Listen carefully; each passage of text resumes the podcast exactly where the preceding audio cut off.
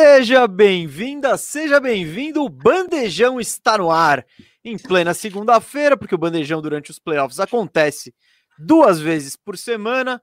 Esse é o Bandejão número 55.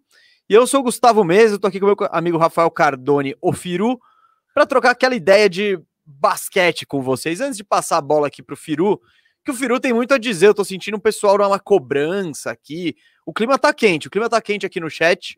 Uh, mas antes de dizer aí, o, antes de chamar o Firu e explicar o que, que como vai ser o bandejão hoje, eu queria dizer a pauta, né? A pauta vai ser: vamos começar falando do show do Yannis ontem e da vitória do Bucks, baita vitória, um jogo interessantíssimo aí que temos muita coisa para falar. E depois eu e o Firu vamos fazer um, um apanhadão aí de notícias que estão rolando pela NBA, pelo mundo do basquete. Os Estados Unidos perderam para a Nigéria. Tem, tem coisa. Meu time tem técnico novo, grande Orlando Magic, e não foi a escolha que eu queria. Enfim, bandejão hoje promete. Vamos aí até não sei quando, mas boa não sei tarde. Quando de horário, né? De horário, o bandejão para sempre. Bandejão que vai rolar eternamente no que depender de mim e do Firu. A gente vai estar tá aqui para ver o Zion top 10 da história, segundo o Firu. Vamos acompanhar todo esse processo. Mas agora, segunda e quinta, estamos aqui, é ou não é, Firu, beleza? Beleza, e aí? Aqui tudo certo, cara, tudo certo. Tá Vamos dar os nossos recadinhos iniciais antes de, de, de entrar na pauta aí, Firu? O que, que podemos, o que, que tem para falar para a galera? A gente está ao vivo, né? Estamos ao vivo no YouTube, na Twitch, no Facebook. Estamos ao vivo com o Bandejão segundas e quintas. E quarta e sexta é o dia de Arrumando a Casa, também duas horas da tarde na Twitch. E essa semana, o que, que definiu, Firu? Foi definido. Vamos arrumar. É, um segundo, deixa eu pegar aqui certinho. Eu sei. Miami Heat e New ah. Orleans Pelicans. Eu acho que você fez um lobbyzinho pro Zion no grupo do, do Telegram. Aqui não, não falei nada, cara. Eu lancei só ali é, e, e, deu esses dois times. Então, o que, que a gente faz? Quarta-feira, qual? Uh, vamos, vamos pedir, ô Guto, Vota, joga aí na votação da Twitch, por favor, Pelicans ou Hit, com qual que a gente começa? é o primeiro. Essa votação é na, é na Twitch, né? Essa votação é, é, na Twitch, então vamos... O pessoal que tá lá que vai ver o programa mesmo, porque o Arrumando a Casa é exclusivo da Twitch. Uh, reforçando aqui a nossa política, né, de comentários e tal. Galera, a gente, para manter esse flow bacana do bandejão, para manter essa conversa que a gente sempre tem, desde a época que isso aqui era, não tinha imagem, era gravadinho no gravador, a gente vai evitar é, ler comentários, é, interagir com a galera durante os nossos raciocínios, as nossas explicações. Porém, porém, tem do, dois blocos para isso. Então, vai ter um bloco logo depois que a gente falar das finais. Então, você tem pergunta das finais. Se você quer fazer uma questão, mandar alguma questão de Yannis para o Firu, por exemplo, um assunto assim, é, Manda o super chat que a gente vai ler no final, no final do bloco do Bucks e Hawks. E depois, ali na, na finaleira do programa, depois que a gente fizer o apanhadão de, de notícias da NBA, o giro de notícias da NBA, a gente faz o último super chat aí para finaleira. E reforçar também, Firu, que no dia 29, hoje a gente teve uma reunião com o Cascão de manhã e o Cascão está ousado para o dia do draft. Vai ter uma live não monstruosa. Perca. Não perca, né, Firu? É, ano passado a gente fez a nossa live um pouco mais no improviso, assim, ficou bem legal, acho que ficou ótima, né? A gente estava com o David convidado e a gente conseguiu cobrir bastante coisa, foi muito legal, mas a desse ano vai ser muito mais especial, assim, é, a gente vai estar, tá, já dá para dar algum spoiler mesmo, ou não? Uma coisinha ou outra, né? Que vai ser no estúdio, por exemplo, vai ser aqui, ó. Isso, isso, isso. Aqui, ó, estaremos no estúdio, no estúdio devidamente testados, né? Exato.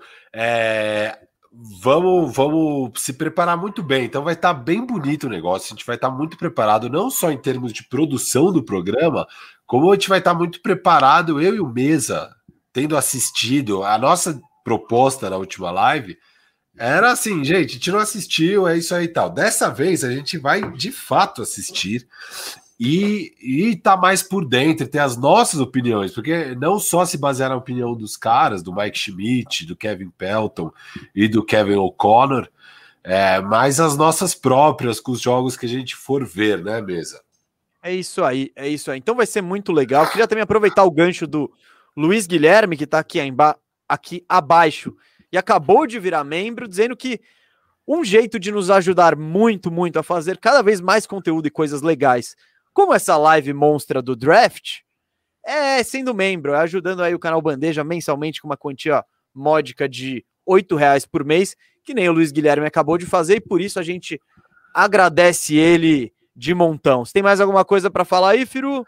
Eu não. Não tem? Então vamos falar do que interessa Você aí. muito bem dados os recados, mesa. Fui bem hoje, né? É que eu quis muito ser bem. sucinto, porque eu tô sentindo que a galera está com uma necessidade, com uma urgência da gente entrar logo nas finais da NBA, que aparentemente temos uma série. Temos uma série. Não rolou o 4-0 que o Firu previu. É, num palpite ousado, gostei do palpite, gostei da ousadia, mas não rolou. Uh, ontem o Bucks ganhou por, eu vou até buscar o placar certinho, 120 a 100, foi uma sacolada com show. Eu acho que, e, e Firo, vamos, vamos começar, até porque no último bandejão que fizemos, a gente estava falando do Yannis se recuperando, falamos que o Yannis ainda não estava 100%, mas que ele provavelmente melhoraria. E aí, o que, que o tal do Yannis faz? Dois jogos seguidos de 40 pontos, algo que só LeBron James e Shaq fizeram na história das finais. E, e ontem foi um jogo que deu absolutamente tudo certo para o Bucks. Foi um jogo que o planejamento foi perfeito, tipo, tudo que eles poderiam sonhar aconteceu. E o, e, o, e o Bucks venceu o primeiro jogo da série em casa em Milwaukee e já está mais animado aí para a partida 4. E temos uma série, né, Firo? Por mais que você tenha apostado em Suns em 4, eu duvido que você quisesse Suns em 4, né? Então, o show não, do Yannis veio em, em boa hora, não? Muito mais interessante, assim, sem dúvida. Ia ser muito ruim se o Suns ganhasse ontem. Então, foi legal a vitória do Bucks. E mais legal ainda ver esse show do Giannis, né? Incrível. É, a gente não sabia nem se ele ia conseguir jogar as finais, que o cara sofreu há oito, nove dias atrás uma lesão horrorosa. É, isso que o cara é o freak, né? Ele não só está jogando, como ele virou um jogador que nunca antes a gente viu ele atuar nesse nível nos playoffs. Então é um negócio surreal o que ele está fazendo nesses últimos dois jogos. O primeiro jogo estava voltando, ainda já foi muito bom, né? Foi é o que eu, eu até mencionei isso no outro bandejão, né? A gente estava exaltando tipo histórica a atuação do do Eiton, porque era um 22-19, quase, né, um 20-20 e tal. E o Giannis tinha sido quase isso também, tinha sido, sei lá, um 23-17, tinha sido também uma coisa louca assim. Mas pro Giannis pareceu meio pouco, era tipo, ah, o Giannis tá voltando, tá meia boca. E foi, aí. né? E foi pouco pro Giannis. É, é, é a gente é tá vendo. pouco pro Giannis. E aí a gente tava indo especulando, então, putz, será que ele ainda vai voltar bem e tal? E o cara arrebentou os dois jogos, né? E, e, é engraçado, porque mesmo no jogo de ontem, cara, acho que dá quatro minutos do primeiro tempo, ele sai e vai pro, pro vestiário. Então ele não tá 100%. Ele não está 100%. Ele, mesmo não estando 100%, tá conseguindo fazer isso que estamos vendo. É, Firo, o... vamos começar né, com ele, porque eu acho que é o, é o cara da série, é, o, é a isso. fonte de esperança da torcida do Bucks de um título. É esse cara. E eu gostei muito, Firu, da atitude dele ontem, da, da postura. Bom, vale falar que ele, ele foi bem nos lances livres nos dois últimos jogos. Ontem ele meteu 13 de 17, o que é um desempenho. Isso é um desempenho bom, acho que vai para. É, é, muito passável. Você não é um arremessador de elite, mas você tá bem na fita. Você tá bem na fita. Você não é uma debilidade para o seu time. E eu gostei muito, primeiro, o Yannis muito envolvido em jogadas de movimentação, dele pegar a bola em movimentação o, o Bucks tendo um esforço danado para botar o Yannis lá dentro, para ele se movimentar e jogar lá dentro. Ele meteu ontem 14 de 15 arremessos de dentro da área restrita ali, de perto da cesta. Então foi um, um domínio absurdo. E eu gostei muito da, da atitude do Yannis, Firu. Teve vários lances assim que ele tava com. Teve um lance que eu não lembro quem tava nele, mas eu lembro que o Brook Lopes estava com um armador e eles estavam perto. Só que o Yannis, já, acho que era o Cam Johnson, só que o Yannis já tava batendo no peito falando, me dá bola, me dá bola, me dá bola. O Brook Lopes falou, meu, não interessa que eu tenha um mismatch, eu vou pro outro lado da quadra. e, e o Yannis pegou a bola, levou o Cam Johnson lá dentro e fez a sexta. Não, na, Não, ele sofreu fez... a falta. Ele sofreu a falta. Nesse. Ou ele pega o rebote ofensivo, enfim, é um lance que sai ponto dali. Tipo, é, eu e... acho que ele é, ele ele, ele erra e pega o rebote ofensivo. Não, esse não? ele sofre a falta só direto. Tem um outro lance logo depois que ele tá no mismatch com o Devin Booker, bate para dentro, erra o arremesso. Aí o Bob Porres briga, acaba o rebote sofrendo pro, sobrando para o Giannis, ele enterra e sofre a falta. Mas foi ali naquele terceiro quarto, sim, né? Sim. É, logo Não. depois da recuperação do Suns, o Suns ainda jogando naquela zona 2-3, e o, e o Bucks punindo o Phoenix Suns na falta de tamanho ali, o Eiton estava fora por falta. E, e, a zona, né? Porque a zona oferece esse rebote ofensivo e os caras pegaram tudo quanto era rebote ofensivo. É, o que eu gostei disso do Giannis ontem foi o tanto de bola fácil né, que ele faz. Assim, ele aproveitou trocas desnecessárias, tinha, porque assim, o principal marcador dele era o Crowder. Mas teve vários screens assim leves que já trocava, o, daí ele acabava ficando com o Mikal, acabava ficando com o Booker, e aí era ir pro abraço, né, cara? E ele, e, e, e a atitude dele em chamar, em, tipo, em ver isso, e, meu, começar a gritar, mano, levantar o braço, chamar, me, me, dá a bola aqui, me dá aqui. aqui. eu quero, é, daqui que eu quero, daqui é o que eu quero. do Ben Simmons, não, vai ter, não tem medo de sofrer falta, tipo, ele, Não, e ele, isso a gente sempre elogia, né? É, desde, é. desde o jogo contra o, desde a série contra o Brooklyn, que puta, foi quando começaram a pegar mais no pé dele com o lance livre e tal. Cara, ele em nenhum momento pipocou com essa questão do lance livre. Teve jogo que acho que ele bateu 20%, de 17%, aquelas coisas meio bem simonescas. Mas ele, cara, em nenhum momento ele evitou. Ele falou: dane-se, daqui, vou continuar indo, vou continuar indo. E aí uma, hora paga, né? 13 de 17, tá aí a recompensa por não pipocar, por acreditar em si mesmo e, e, e ir em frente. E é muito legal ver o clima no ginásio, né? Em Milwaukee, quando ele vai bater lance livre. Que se, se derrubarem, pô, se derrubarem um copo ali, todo mundo ouve. Porque a galera. Silêncio tipo, total. Né? É total, é total. O pessoal fica absolutamente quietinho. E ele meteu o lance livre no jogo passado também com a, com a torcida do Phoenix é, gritando e contando. Mas é, com a torcida, né? E coisa que a gente acabou perdendo o costume, né, no ano passado, com bolha e tudo mais. É muito legal ver essas diferenças assim. E, e cara, e aí, o que eu acho da hora do Yannis é isso, Firo, é não fugir da responsa. Ele sabe que ele é o BMVP, ele sabe que é o time dele, ele sabe que se não for por ele, eles não vão a lugar nenhum. Então, tipo, não e vão aí, ser campeões. Tava, tava rolando uns papos foi o Perk, né? Não dá para levar a sério, mas o Perk estava falando lá e deu E nos Estados Unidos, que ele falou que agora estava claro que o Batman era o Middleton e o Giannis se encontrou como Robin. Pelo amor de Deus, né? É isso. O Giannis deixa, deixando claro, cara, esse time é meu, eu tenho que dominar, sabe? Eu tenho que dominar. E acho que um plano de jogo muito bom de aproveitar cestas fáceis, mismatches e tal. É assim, a. a, a de envolver o Yannis lá embaixo, né, filho? Isso, é de, isso de, também. De, de, não fazer aqueles ISO na cabeça do garrafão para ele bater a bola, não. E é quando erra, pegar em movimento. E, e, quando errava, o, o, o Suns errava umas transições rápidas, que daí é aquele. Um Eurostepzinho ele já faz a cesta, assim, mas tudo cesta, assim, cara é, que é para ele fazer, e ele faz e tá dentro, sabe? O, acho que o grande diferencial da partida em termos de Giannis foi o lance livre mesmo, né? Teve bastante e com bom aproveitamento, isso é fora da curva para ele. Isso, é... Firu, Firu, isso não incentiva os caras a fazerem falta nele, né? É tipo. Exato, é, exato. É, é, o oposto da bola de neve, né? Vamos, tipo, a bola de neve, ele, ele começa a errar um lance livre, é aí ele fica mais Virtuoso. É, é o né? virtuoso, exato. Então aí ele fica mais confiante de bater para dentro, porque ele tá metendo bola e sabe que mesmo que se fizerem falta, ele vai poder chutar e fazer. Porque, cara, assim, ó, é, bom, duas atuações históricas, né? Ainda mais sendo uma depois da outra. Você falou de back-to-back, -back, 40 pontos tem o LeBron também, mas 40 a 10 só ele e o Shaq nos últimos anos aí. É, porque o LeBron no segundo jogo ele pega oito rebotes, então ele nem entra nessa estatística, né? Mas, cara, é, é o, o, o, mais impressionante para mim do que o jogo de ontem, porque o jogo de ontem, cara, tem, assim, acho que o, a hora mais decisiva da partida, que é naquela reação do terceiro quarto do Phoenix Suns, que fica 76 a 82, é, é o Drew Holiday. Quatro. Tem uma hora que corta para quatro. Não, corta para quatro. acho que corta para é, 74 corta, a 70. Fica 74 a 70.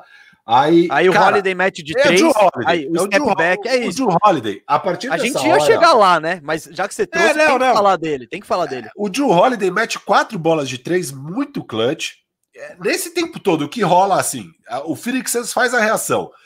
Que rola sem o quatro... sem o Aiton, né? Sem o Aiton. É no small ball, jogando zona na defesa, 2-3, Ken Johnson arrebentando lá no ataque.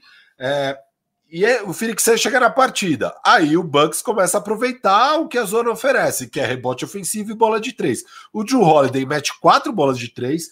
É, e, o, e o Giannis, basicamente, cara, ele acha que ele tem uma, um fio de gol, o resto é lance livre. Ele sofre uma cacetada de falta, só que converte quase todos nessa sequência. E aí, cara, eles abrem a vantagem de novo. No outro lado, um monte de erro do, do coisa. Mas assim, o que eu queria falar, depois a gente entra nos pormenores dessa partida é que a partida do Giannis de ontem, para mim, deu certas coisas, tem bastante lance livre ele faz, o resto é meio que se espera dele para mim, de um cara do nível dele, sabe? O que eu fiquei realmente assim extasiado foi a, o jogo 2, cara. O Giannis do jogo 2, que absurdo aquela partida dele. É que óbvio, não tem a vitória, então não fica tão animado assim. Mas porque lá ele fez muita cesta difícil. No jogo 2, cara, ele, ele lá no mid-range, ele, ele dava aqueles fade away, parecia o, sei lá, o Dirk jogando, cara. Ele acertou tudo, um monte de bola difícil pra caramba, sabe? É aquelas bolas que você até quer forçar ele a arremessar, porque, óbvio, você prefere do que permitir que ele bata, bata para dentro e faça uma bandeja e tal.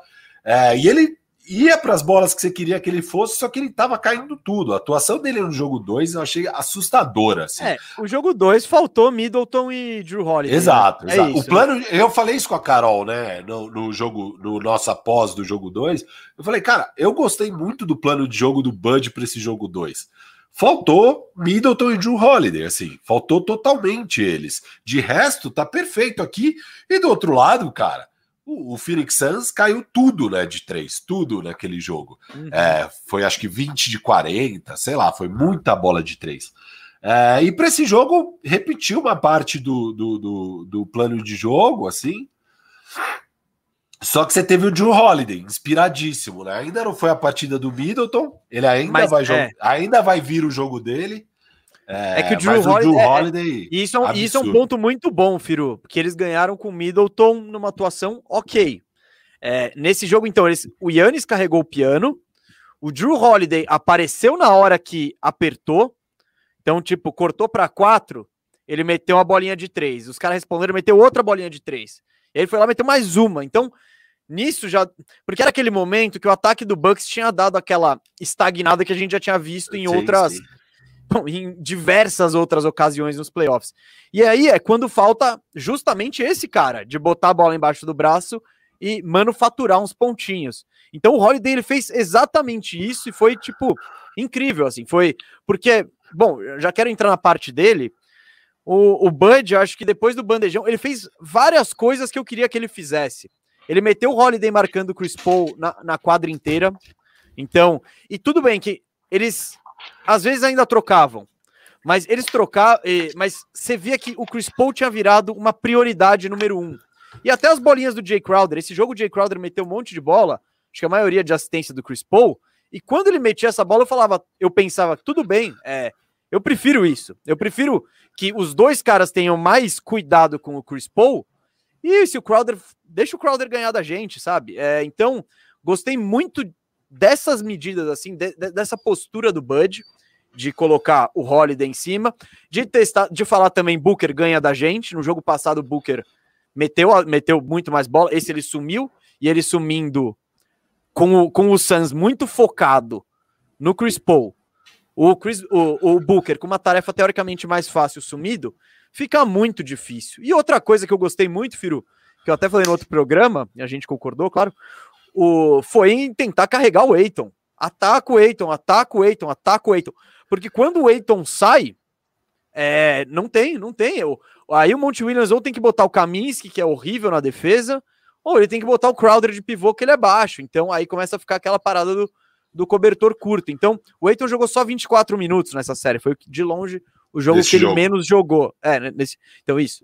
Nesse jogo e foi de longe o jogo que ele menos jogou na série. Então, eu gostei muito dessas coisas. E claro, somado a isso, teve a contribuição de outros caras pontuais, tipo, o Conaton foi muito bem, assim, eu gostei muito da atuação dele, por mais que não tenha tido pontos e tal, ele teve aproveitamento, ele tava fazendo a jogada certa na hora certa, dando energia. O Bobby Porres, que jogou só 16 minutos, não teve aproveitamento, mas deu uma incendiada no jogo. Então, cara, foi foi tudo, absolutamente tudo perfeito. As bolas de três caíram. Eles chutaram 38%, que é o que eles chutam na temporada, que a gente até tinha cobrado isso, não é nem que eles foram fora da curva, chutaram 50, não, eles mantiveram o que eles faziam antes. Então, cara, eu acho que esse essa partida especificamente, tudo que o Bucks deveria fazer, ele fez e as coisas deram certo. Então, claro, você não vai imaginar que o Devin Booker vai chutar 3 de 14 de novo e fazer 10 pontos. Mas a estratégia e, e, e os planos deram certo. Então, dá para esse jogo gera um otimismo, sim, na torcida do Bucks. E o Coach Bud aí merece uns, uns elogios aí pelo ajuste, pelos ajustes. Não, sem dúvida, cara, sem dúvida. Eu acho que eu, eu, já, eu já tinha comentado isso, inclusive, com a, com a Carol, assim, porque o Coach Bud é muito malhado, né? E não é só aqui no Brasil, lá nos Estados Unidos também rola Ainda isso. mais. é, e eu comentei com ela, falei, cara, foi derrota, mas eu gostei dos ajustes dele já pro jogo 2, sabe? Eu acho que ele fez um bom trabalho. Ele não tem culpa que o Holiday e o Drew não entraram na partida. É, o, o plano de jogo eu tinha achado bom. Eu até falo, eu até falei, cara, para mim eu repito, sabe, o plano de jogo. É, tá bom isso. Tipo, você vai. Você tomou a derrota no jogo 2 porque caiu tudo do Mikal. E do, o Mikal arrebentou com você. Beleza, eu aposto de novo. Vamos lá, vamos ver se o Mikal acaba comigo de novo. É, o Booker teve uma partida sensacional no jogo 2, e nesse jogo, cara, é, é isso, não dá para ter um jogo assim. É o que você falou. A tarefa mais fácil está com você, não tá o Joe Holiday em você, tá no Chris Paul. O Devin Booker 3 de 14, 1 de 7 na bola de 3, sabe? É, é, só cinco lances livres, porque a gente viu no jogo 1, né? A bola dele também não estava caindo, mas daí ele foi mega agressivo em, em sofrer faltas e, e ir para o lance livre. Aqui não acontece isso. Ele termina o jogo com só 10 pontos. É, não, não dá para ter. Eu até tenho uma dúvida, eu tô com uma lebre aqui atrás. Como é que fala lebre? Tô com uma pulga atrás. Pulga atrás da orelha. Você vai levantar lebre? uma lebre. Levantar, levantar uma, lebre. uma, lebre. Vou levantar uma lebre que eu tô com uma pulga atrás da orelha. É Pô, agora foi, foi redondinho. É. é. Cara, no final do jogo 2 foi muito estranho ali a reta final. O Booker tá fora da partida no finalzinho. É, não entendi esse final da rotação. E aí, quando o Cruz. Acho que entra não sei se é quando apita o final do jogo, ou naquele minuto final sai todo mundo, tem um papo ali do Chris Paul com o Booker, dá a entender que talvez ele tenha sentido alguma coisa naquele jogo 2. E nesse jogo 3, cara, o Booker joga só 29 minutos, não jogou bem, jogou só 29 minutos, ele nem joga o último quarto, tudo bem, tava um vareio, mas você põe o cara, né? É, eu achei estranho. Eu não sei se tipo ele tá sentindo alguma coisa e aí o Monte Williams falou: não, tudo bem de perder esse jogo, já era, né? Já ferrou, vou segurar ele aqui.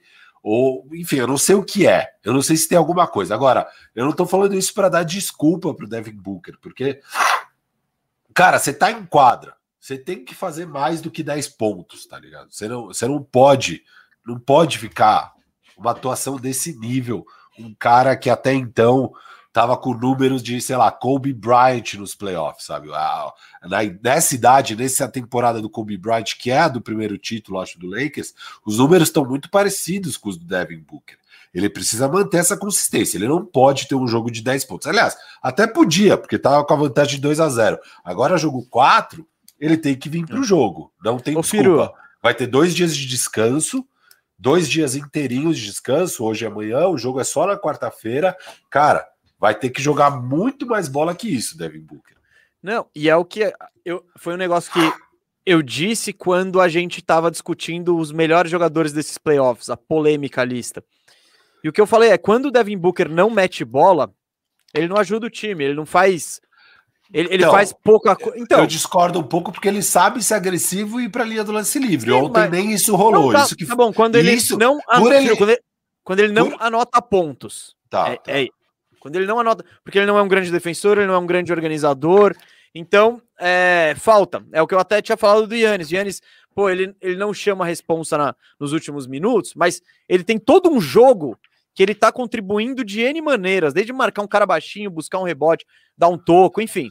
E isso o Booker, se, se, se ele não tá pontuando, botando a bola na cesta, seja como for, é, ele vira um jogador mais normal. Claro, você sempre vai ter que deixar um cara. Ele pode estar 0 de 10. Você não vai deixar ele livre para chutar uma bola de 3. Mas é isso. Mas você vai ter o cara ali dando, tomando conta dele, ele fica mais, mais omisso aí, mais discreto na partida. Mas, Firu, é, vamos ver o que que.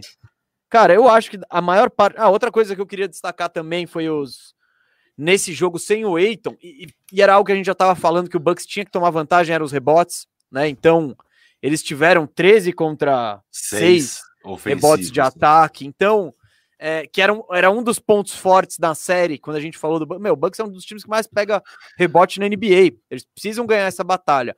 Com o Eiton fica muito equilibrado, né? Quando e o Eiton sai, é. Aí, aí vira, ali fez vira um muita diferença naquele terceiro quarto ali, os rebotes, cara. Muita, Sim, por mais que a bola. É, é, porque a bola não, não é que nem que o, o Bucks estava com aquele ataque redondinho. Não, é que foi tipo Drew Holiday sendo clutch e eles tirando vantagem no, no, no, no na tábua ofensiva. Então, cara, é, sobre a arbitragem, o que, que você achou, Mesa? Que o, o, o, Monte Williams, ele na ah. saída do. Não, tem, tem duas coisas aqui de arbitragem, né? Eu um, trouxe esse dado também. Eu trouxe a estatística aqui. do Scott Foster é, é a 12 derrota seguida do Chris Paul em playoffs para o Scott Foster. Óbvio, num jogo de 20 pontos, você não vai culpar a arbitragem. É, mas o Monte Williams na saída do jogo, ele fala: Eu não quero falar disso, mas. E aí ele fala disso. que é incrível. É uma, é, um, é uma retórica incrível, né? Eu não quero falar disso, mas eu vou falar disso. É, ele, ele reclama, né? Que teve muitas faltas para o outro lado e poucas para esse. Eu tava agorinha, antes do bandejão, até cheguei atrasado aqui no estúdio, cheguei em cima da hora, né? Eu tava revendo o filme da partida, eu vi até o final do terceiro quarto, porque o quarto quarto já não importava. De fato, eu achei que tem muita falta errada aqui, sabe? Para os lados errados, assim, muita coisa errada. E principalmente um lance bem emblemático, que é aquela bola é, que o Drew Holiday dá um toco no Devin Booker. E aí é um contra-ataque maravilhoso, né? Que o, Devin, que o Drew Holiday ele dá o passe aqui pelas costas para o Middleton. Middleton devolve para o Drew Holiday. O Drew Holiday infiltra e toca para trás e o Bob Porres vem em terra. Essa hora abre 10 pontos. Essa é uma bola grande do jogo. Assim. É, e essa bola foi uma falta na defesa. Esse toco do Drew Holiday pegou só a mão do Devin Booker. É meio absurdo que não tenham marcado. Igual essa, teve algumas outras bolas. Aí eu só quero te perguntar: você acha que teve algum impacto ou não? Porque, inclusive sobre o Eiton eu, eu acho que assim, ah, a estratégia de forçar no Eiton para carregar ele de falta. Cara, o Eiton tinha uma falta. Aí no final do segundo quarto. Ele faz duas. Ele toma duas, mas uma de ataque, assim, nada a ver. Eu nem achei falta. E uma na defesa, cara, que ele pula assim retinho. Eu vi essa, só cor, meio duvidosa. Nada, é, nada. E daí do nada duvidosa. ele já tem três faltas. Aí começa o quarto quarto, ele toma uma quarta falta que também foi questionável, e aí do nada você não tem mais o Eiton. E aí eu acho importante, sabe? Então, porque assim, eu quando eu tava vendo o jogo, e na hora sendo no calor do momento é difícil prestar atenção nessas coisas, eu pensei, porra, aí, ó, o Bucks usou a estratégia de carregar o Eiton de falta. Eu acho que foi mais casual do que estratégia, sabe? Eu acho que não, aconteceu. Não, eu acho que. É, Primeiro, não é fácil, a gente está descobrindo esses playoffs que não é fácil carregar o Eiton de falta. Exato, exato. Mas é, a estratégia é colocar a bucha na mão da arbitragem. É tipo, vamos lá, o Eiton vai ter que contestar esse arremesso. E, meu, cara, convenhamos, não é fácil se apitar uma falta dessa. Porque se o Eiton baixa isso aqui, o braço já é falta. Se ele tem um outro tipo. Então, meu, Cara, o seu querido Lebron ali, o que ele ganha de faltinha ali, que ele vai que nem uma vaca doida e entra no meio, e, meu, lógico, tem contato pra caramba. E, e, e nos playoffs passados, por exemplo, o Lebron fazia muito isso, de eu vou botar, eu vou botar a bola embaixo do braço e vou, e vou jogar essa bucha na mão da arbitragem. Tipo, se, porque algum contato sempre tem, o Lebron é um touro. Então, eu acho que não dá para ficar reclamando muito de arbitragem. Pode ter marcação errada? Pode, tal. Mas é isso, é um jogo de 20 pontos naquela, você falou de uma bola que aumentou de 8 para 10, tal. Cara, na hora que o, apesar de arbitragem, apesar de tudo e o Suns chegou a encostar e chegou a fazer sem o Eiton a reação. Né? Então, é que foi foi um truque curto, né? O, o, o Bucks, ele conseguiu, depois ele se adaptou a esse small ball É o que a gente fala, né? A é. zona, é. a zona dá uma bugada. E depois passa o efeito da zona, né? E você aprende a jogar. Sim, sim. Então, eu não vou colocar na, conta, na, na conta da arbitragem, também não vou fazer grandes elogios. Não é um esquema para do Scott Foster para prejudicar o Chris Paul porque eles se odeiam. Não. É mesmo? O, é, então, o que, o que eu acho é, com faltas ou não, com problema do Eiton ou não, o Suns encostou, teve a chance de virar, e aí, cara, o Bucks, mérito pro Bucks, sabe? O mérito principalmente pro Holiday de botar a bola embaixo do braço nessa hora importantíssima aí, decisiva, que, cara, que é isso, que foi, foi básica, foi e, ali. Ó, e não só ele, ali. cara. É, é, ele, óbvio, foi o principal para mim, assim, disso. É, mas ali, depois disso, depois que. Porque abaixa 74, 70 e o Drew Holiday mete essa bola gigantesca. Só que depois, cara, o Mikal faz uma bola de dois, o CP3 faz uma bola de dois e o Crowder faz uma bola de três. E o jogo continua ali, ali. fica 76 a 82, tá seis pontos. Nessa hora, o Pat, o Drew Holiday vem e ele dá um passe assim cruzado uhum. para o Connaughton, não, não é bem no corner, mas ali no canto. É, e ele mete essa bola de três gigantesca. Então, Eu achei essa tinha, bola. Mas ele tinha errado uma igualzinha no ataque tipo anterior. Então, mérito pro Jude confiar. E é isso, cara. O cara no ataque anterior, ele errou essa bola do mesmo lugar, então ele tá com a mecânica do chute. Então eu achei, não, importantíssimo. Mas é isso, é Drew Holiday, né? É o é. Drew Holiday que chama tudo e acha o Connaughton no, exatamente no mesmo lugar. É, foi muito. Cara, o Holiday precisava de um jogo desse, eu acho. E não é nem. Não é nem a questão de pontos. Eu acho que ele fez 19 pontos nesse e no jogo 2, se não me engano. Eu preciso ver depois. Mas é a maneira, é o aproveitamento. É, é, esse jogo foram 21. 21? Tá, ó, é. quer ver? Vou, vou buscar isso aqui só para ficar redondinho. Aqui, ó. Drew Holiday, jogo 2. Ele faz 17 e nesse é 21, você falou, Firu? E pá, pá, pá, pá, pá. Tô procurando aqui. 21, isso. Você vê que não é uma diferença gritante de pontos, né? É uma diferença gritante de aproveitamento. Ele, e, ele chutou e... mais bola no outro jogo do que nesse. É, o outro jogo ele, mete, ele arremessa mais de 20 bolas, acho. Então, é, esse jogo aqui ele arremessa só 14. E, e não é só isso, é a hora que você faz, né? Que é o que a gente sempre fala que muda tudo que é porque a gente valorizava tanto as atuações de 20 pontos do Red Jackson, porque eram 20 pontos na hora que mais importa. O Drew Holiday ontem foi exatamente isso. Na hora que mais importa, ele meteu quatro bolas de três ali num período de cinco, seis minutos que acabou com o jogo de vez ali, foi gigantesco.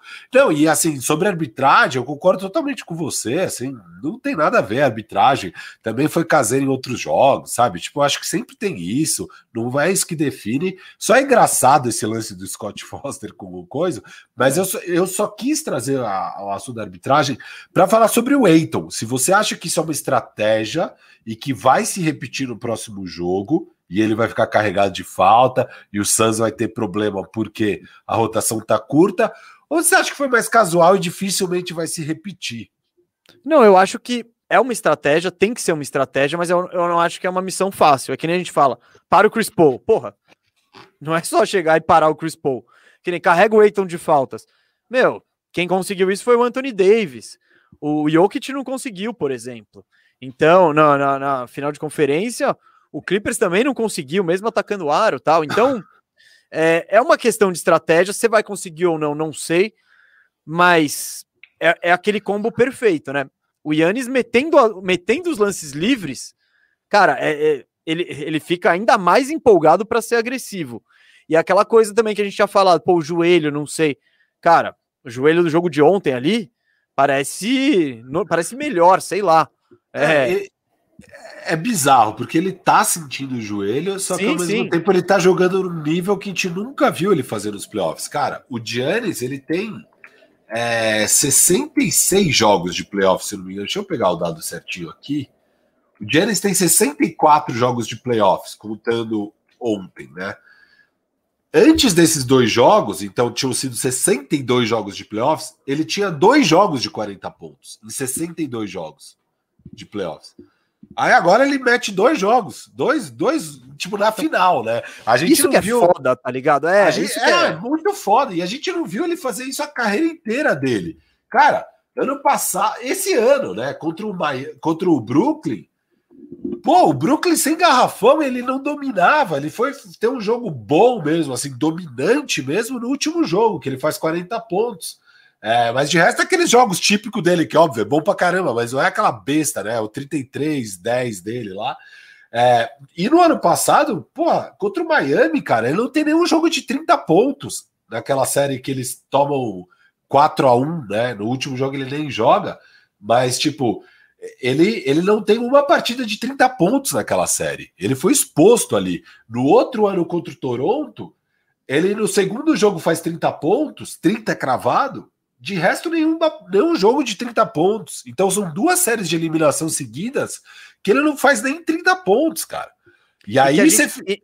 Não, e essas séries especificamente foram. Foi, por exemplo, a série do Toronto ficou muito claro que, que o Nick Nurse ele encontrou uma maneira de marcar o Yannis e o Coach Bud não encontrou uma maneira de envolvê-lo.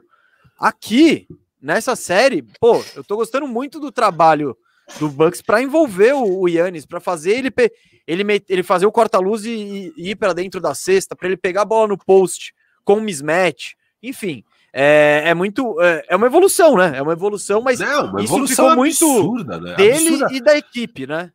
Que vem do, cara, nos mesmos playoffs ali contra o Brooklyn, cara. O Brooklyn não tem garrafão, não tinha nada, e você não conseguia acreditar que esse cara ia dominar, e não dominava, e de todo o histórico que tem por trás. Então, quando a gente faz as críticas, a gente falava, porque até quando a gente fala, né, que o Giannis não era top 15, você até talvez colocasse, eu não colocava, mas você não estava tão distante também, você estava colocando ele, sei lá, em 12 segundo, 13 terceiro, cara, e a gente falou lá naquele dia, tipo, ele tem todas as condições e o que precisa para estar tá lá perto de um top 5. Só que ele não produz isso nunca nos playoffs. Isso que era assustador. E aí, do nada, o cara se machuca, uma lesão seríssima, volta muito antes do esperado, e aí sim, nas finais, tem, jogando contra o time que tem garrafão, que tem o Eiton, ele vai lá e domina desse jeito espetacular totalmente inesperado, assim, um negócio de louco. E esse Giannis aí é outro papo, né? Esse é um Giannis que a gente nunca viu nos playoffs. E esse cara aqui é, é surreal, né? É, é uma força da NBA e muda todo o panorama da série, inclusive, né, mesa? Você ter um Giannis sim, sim. jogando nesse nível. Não, filho, foi o que eu falei no jogo 1, né? Naquele, naquele bandejão nosso pós-jogo 1. Eu disse isso em algum. Eu falei, cara, em alguns momentos com o Yannis, e o Yannis longe de estar 100%, enfim, claramente incomodado. Eu disse, cara, eu vi uma série em alguns momentos dessa partida, não foi aquela sacolada, não, teve momentos não, equilibrados. Não. E o e claro, quando o Yannis sobe o nível dele assim, pô, é, o Bucks é difícil de ganhar, né? O Bucks é E claro, quando ele sobe o nível dele assim, e quando ele tem ajuda, né? Ontem foi foi até uma ajuda principalmente do Drew Holiday em alguns momentos e uma ajuda coletiva, né? De tipo, do pessoal e somando pontinhos aqui e ali. O Middleton o também Porres, não teve. Né? O Pores teve uma é, partida gigante. Sim, péssima de aproveitamento, mas é o que. E é, é, muito louco, né? A galera pira no Bob Pores, né? Eles ficam, Bob, Bob. Eu falo, mano, quem que pira no Bob Pores, né? Por que isso acontece? Mas é muito interessante que ele é o xodó aí da torcida. É, e, mas cara, ó, quatro, quatro, rebotes ofensivos, só ele. Não, foi, foi, é foi. Quase é, o Phoenix Suns inteiro. Tipo, é, é ele, sim, ele, ele, ele, foi, foi muito, muito, ativo. Importante. Ele muito. foi muito ativo e, e, e, em 16 minutos, é que foi em pouco tempo de quadra. Sim, ele foi, ele foi, ele não jogou especificamente bem, ele não teve uma atuação limpa, vai, de tipo. Não, mas ele fez o joguinho sujo ali, pegando rebote, brigando, se enroscando com o Crowder, é, deixando a galera, levando a galera à loucura, né? Então, é, são essas pequenas contribuiçõezinhas que a gente raramente vê no Bucks com consistência de muita gente.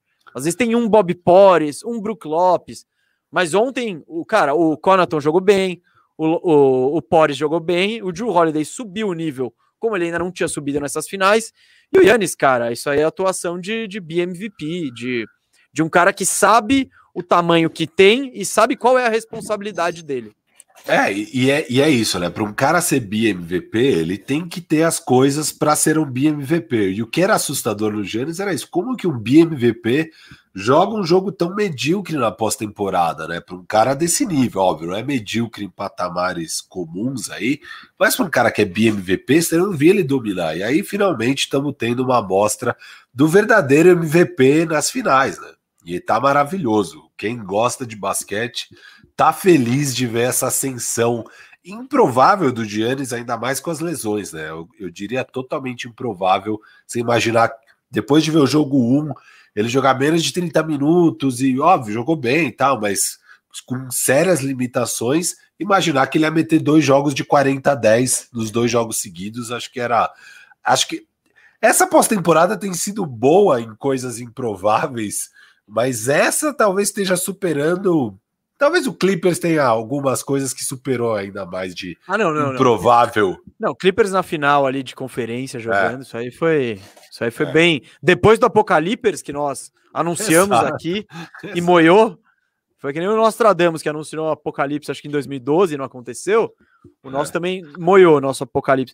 Cara, a gente, ó, galera, bom, primeiro, primeiro de tudo, negócio que eu esqueci de falar no começo, é, a gente tem muito mais gente vendo do que likes nessa live. Então, pô, se você puder apertar o joinha aí, é, ajuda o bandejão a chegar a mais gente, né? A gente também vai ter daqui a pouquinho o bloco do super chat. Então, se você tem alguma pergunta aí pra gente, pode mandar o super chat que a gente responde. Vai ter outro bloco no final do programa, mas para falar de final, é, acho que vai ser mais mais agora. Eu e, e para dar esse gás aí pra galera, se ela quiser fazer perguntas e tudo mais, deixar o like, eu vou trazer um super chat que eu acho que de cabeça é do Pedro Correia, Firu. É, se não for, a gente vai, vai corrigir daqui a pouco quando o Cascão mandar todos os, os superchats, mas era o assunto que eu ia puxar para encerrar esse bloco aqui de Milwaukee Bucks e Phoenix Suns. É, ele, o Pedro Correia, ele queria saber se você qual que é seu novo palpite, né? Já que seu palpite moiou, como que você tá vendo essa série aí depois desse jogo 3 impressionante? Eu assistindo ontem, assim, eu vejo que tem muita coisa ainda para dar certo do lado do Suns, sabe? Eu acho que é, foi um jogo que realmente as coisas deram certo pro Bucks.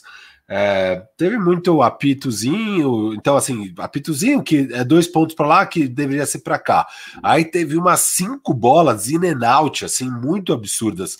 E é aquele jogo que, cara, eu sempre falo disso, nos playoffs, você não consegue produzir artificialmente o seu nível de urgência. Não tem jeito. Esse era um jogo que é, era um jogo 7 para o Bucks. O Bucks não pode perder nunca essa partida, esse jogo 3. Se não abre um 3-0 e, cara, adeus. 3-0 é adeus. É, e aí, cara, isso, isso influencia em bolas divididas, em sei lá o que, é, em ânimo, em, assim, é, é, o nível de urgência a gente vê que afeta. Então eu não acho que porque ganhou ontem, foi uma sacolada, mas igual nos outros jogos que também foram mais de 10 pontos de diferença, e não era um passeio do Suns, e a gente falou disso, né? Era um jogo que em vários momentos foi disputado, mas as coisas deram certo para o Suns. Esse é um jogo que também não foi esse vareio de 20 pontos. As coisas deram muito certo. Teve vários momentos que o Santos conseguia chegar, mesmo com problemas estruturais da partida, que, por exemplo, o Eiton carregado de falta. Cara, é um jogo que o, o Cam Johnson chutou muito mal do perímetro. Ele tem aquela sequência incrível, mas é uma sequência incrível de uma cravada e duas bandejas. O arremesso do Cam Johnson não caiu ontem. Acho que ele foi Compensação um Crowder, né? Crowder é, veio... o, Crowder, o Crowder tava. parecia o Clay Thompson. É, foi 6 de 7, acho, o Crowder.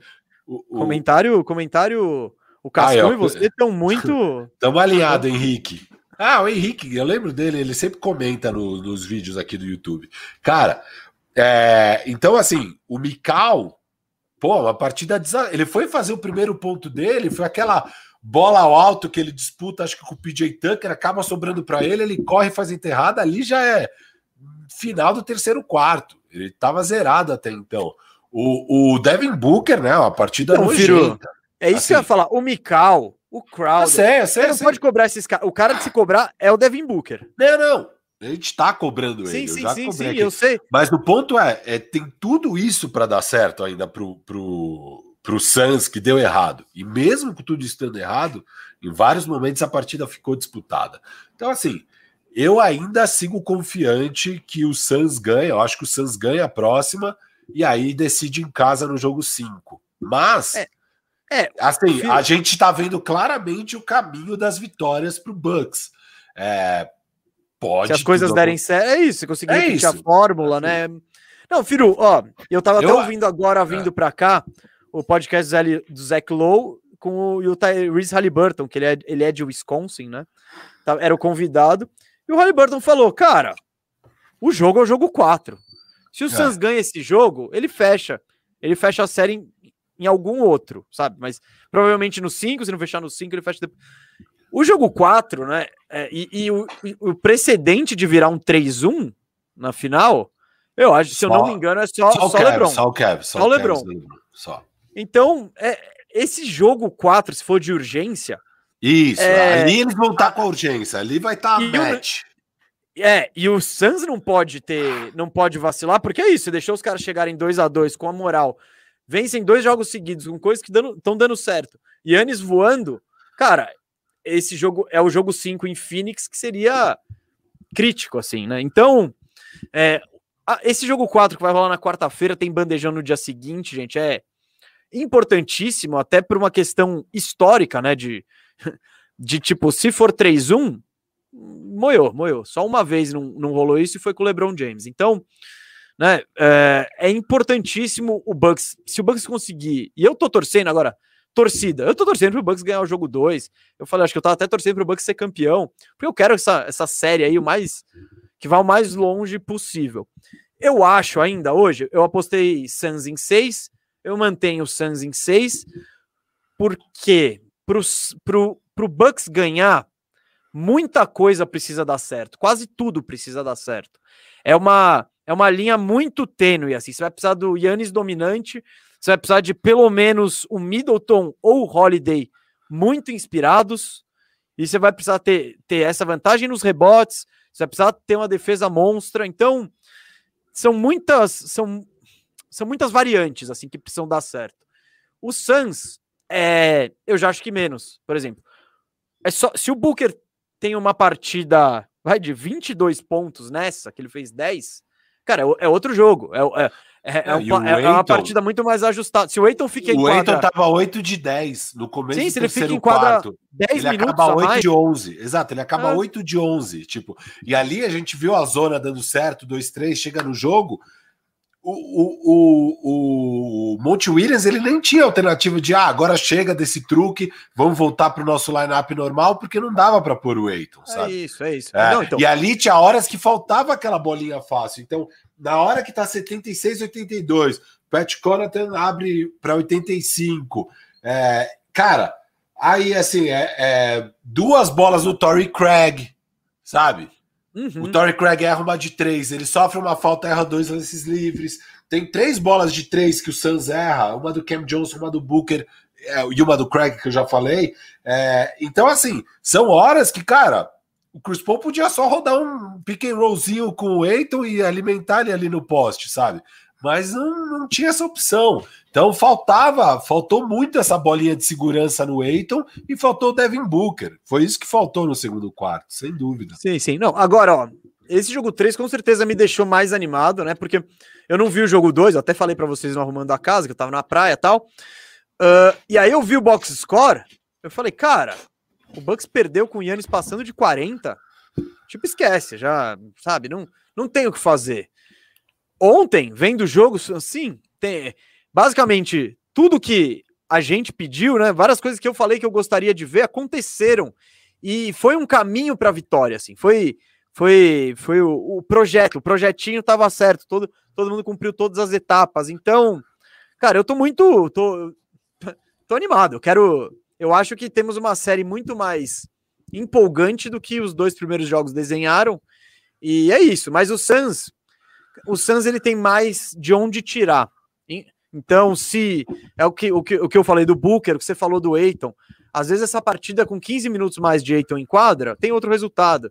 Essa partida com o Booker, ao invés de chutar, sei lá, quantos por cento aqui, ó, do, não sei se eu não Booker, 3 de 14, 21%, não. 1 então, de 7 chuta, de 3. Se ele chuta 14. 42%, que não é nada, já é outro jogo. Então, o Suns tem de onde tirar. Eu gostei muito, eu tô gostando muito, eu gostei muito do trabalho do, no Chris Paul. Volto a, a dizer isso para nossa audiência rotativa. O Holiday pegando ele, pegando ele na, na quadra inteira, as trocas sendo mais conservadoras, do tipo, não vou trocar fácil, não. Se precisar, um cara acompanha um pouco mais o Chris Paul, os dois acompanham. Tudo bem que o outro vai ficar um pouco mais livre, mas é isso mesmo que a gente está querendo. E, e, cara, vamos.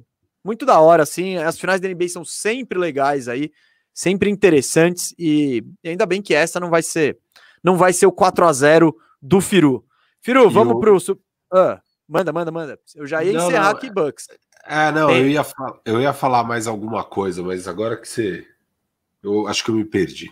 Vamos, vamos embora. Não, não, tem mais nada para falar, hein? Agora, daqui a pouco a gente pega um caminho e vai sem volta para não volta mais para as finais da NBA, hein? Tá. Tá, tá bom, eu me perdi mesmo. Então vamos embora. então vamos embora, gente. Mas é isso, também não é que a gente falou pouco, né, Firu? Falamos 50 é, minutinhos é aqui. É isso, assim, eu vendo o filme mesmo, eu fiquei um pouco mais do tipo, cara, mas deu tudo errado, sabe, pro Suns, assim, e tem claros ajustes para fazer. Eu acho que algumas trocas que eles, igual a gente falou no jogo 1 de trocas desnecessárias, cara, aqui rolou tanta troca desnecessária com o Giannis e deixando o Giannis num mismatch favorável para ele, que não precisava, sabe? É, ali eu já vejo claros claros coisas para arrumar, enfim, tem, tem muita coisa para melhorar aí para o Suns para o próximo jogo. Eu acho que não não não não esperaria ver esse mesmo destino. Agora sobre, eu queria ainda te perguntar uma coisa sobre o Giannis. O que, que você Mano, espera dele para o resto da série? Eu espero isso, exatamente isso. eu quero, cara, eu quero ver mais ele ele fazendo exatamente o que ele fez, ele pegando a bola em movimento, ele punindo os caras lá embaixo, ele chamando a responsa e, e, tipo, e chamando a responsabilidade que ele tem de fato, sabe? Que sim, ele é um BMVP, ele é o melhor jogador do time, ele é um cara que brincando faz 30 13, então ele não é. pode ser omisso na reta final dos jogos, ele não pode ser. E eu acho que essa situação de urgência, sabe, do tipo, ele, aquele primeiro jogo com ele mais ou menos, o resto do time nem perto de, tipo, de, de, de fazer frente ao Suns, cara, eu acho que ele falou, meu, é, eu vou, se eu for cair, eu vou cair, cara, com atirando, sabe? Eu vou tentar tudo o que eu consigo, e eu gostei muito dele. E o que eu quero, o que eu quero ver mesmo, ele metendo lance livre, né? Metendo muito é. lance livre aí, porque se ele mete todos, se ele tá confiante como ele tava nesse último jogo, o, o, o jogo do Bucks tem uma dimensão totalmente diferente.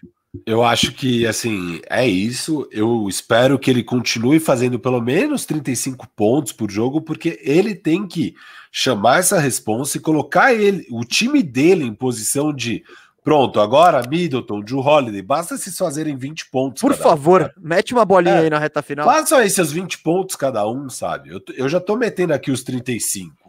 É, e ele precisa fazer isso. Ele não pode ter jogos de 30 pontos, de menos que isso, sabe?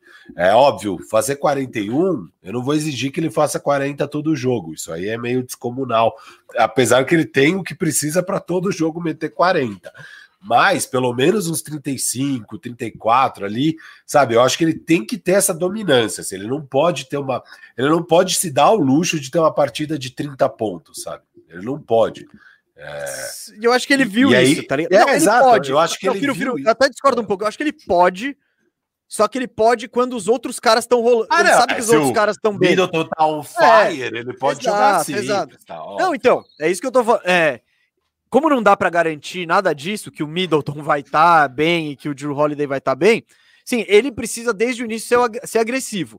É, tentar carregar o Eiton, tentar carregar o Crowder, porque também para marcar o Yannis, tem dois caras só que fazem um trabalho minimamente razoável, que é o, o Eiton, que marca bem ele e tal, e o Crowder.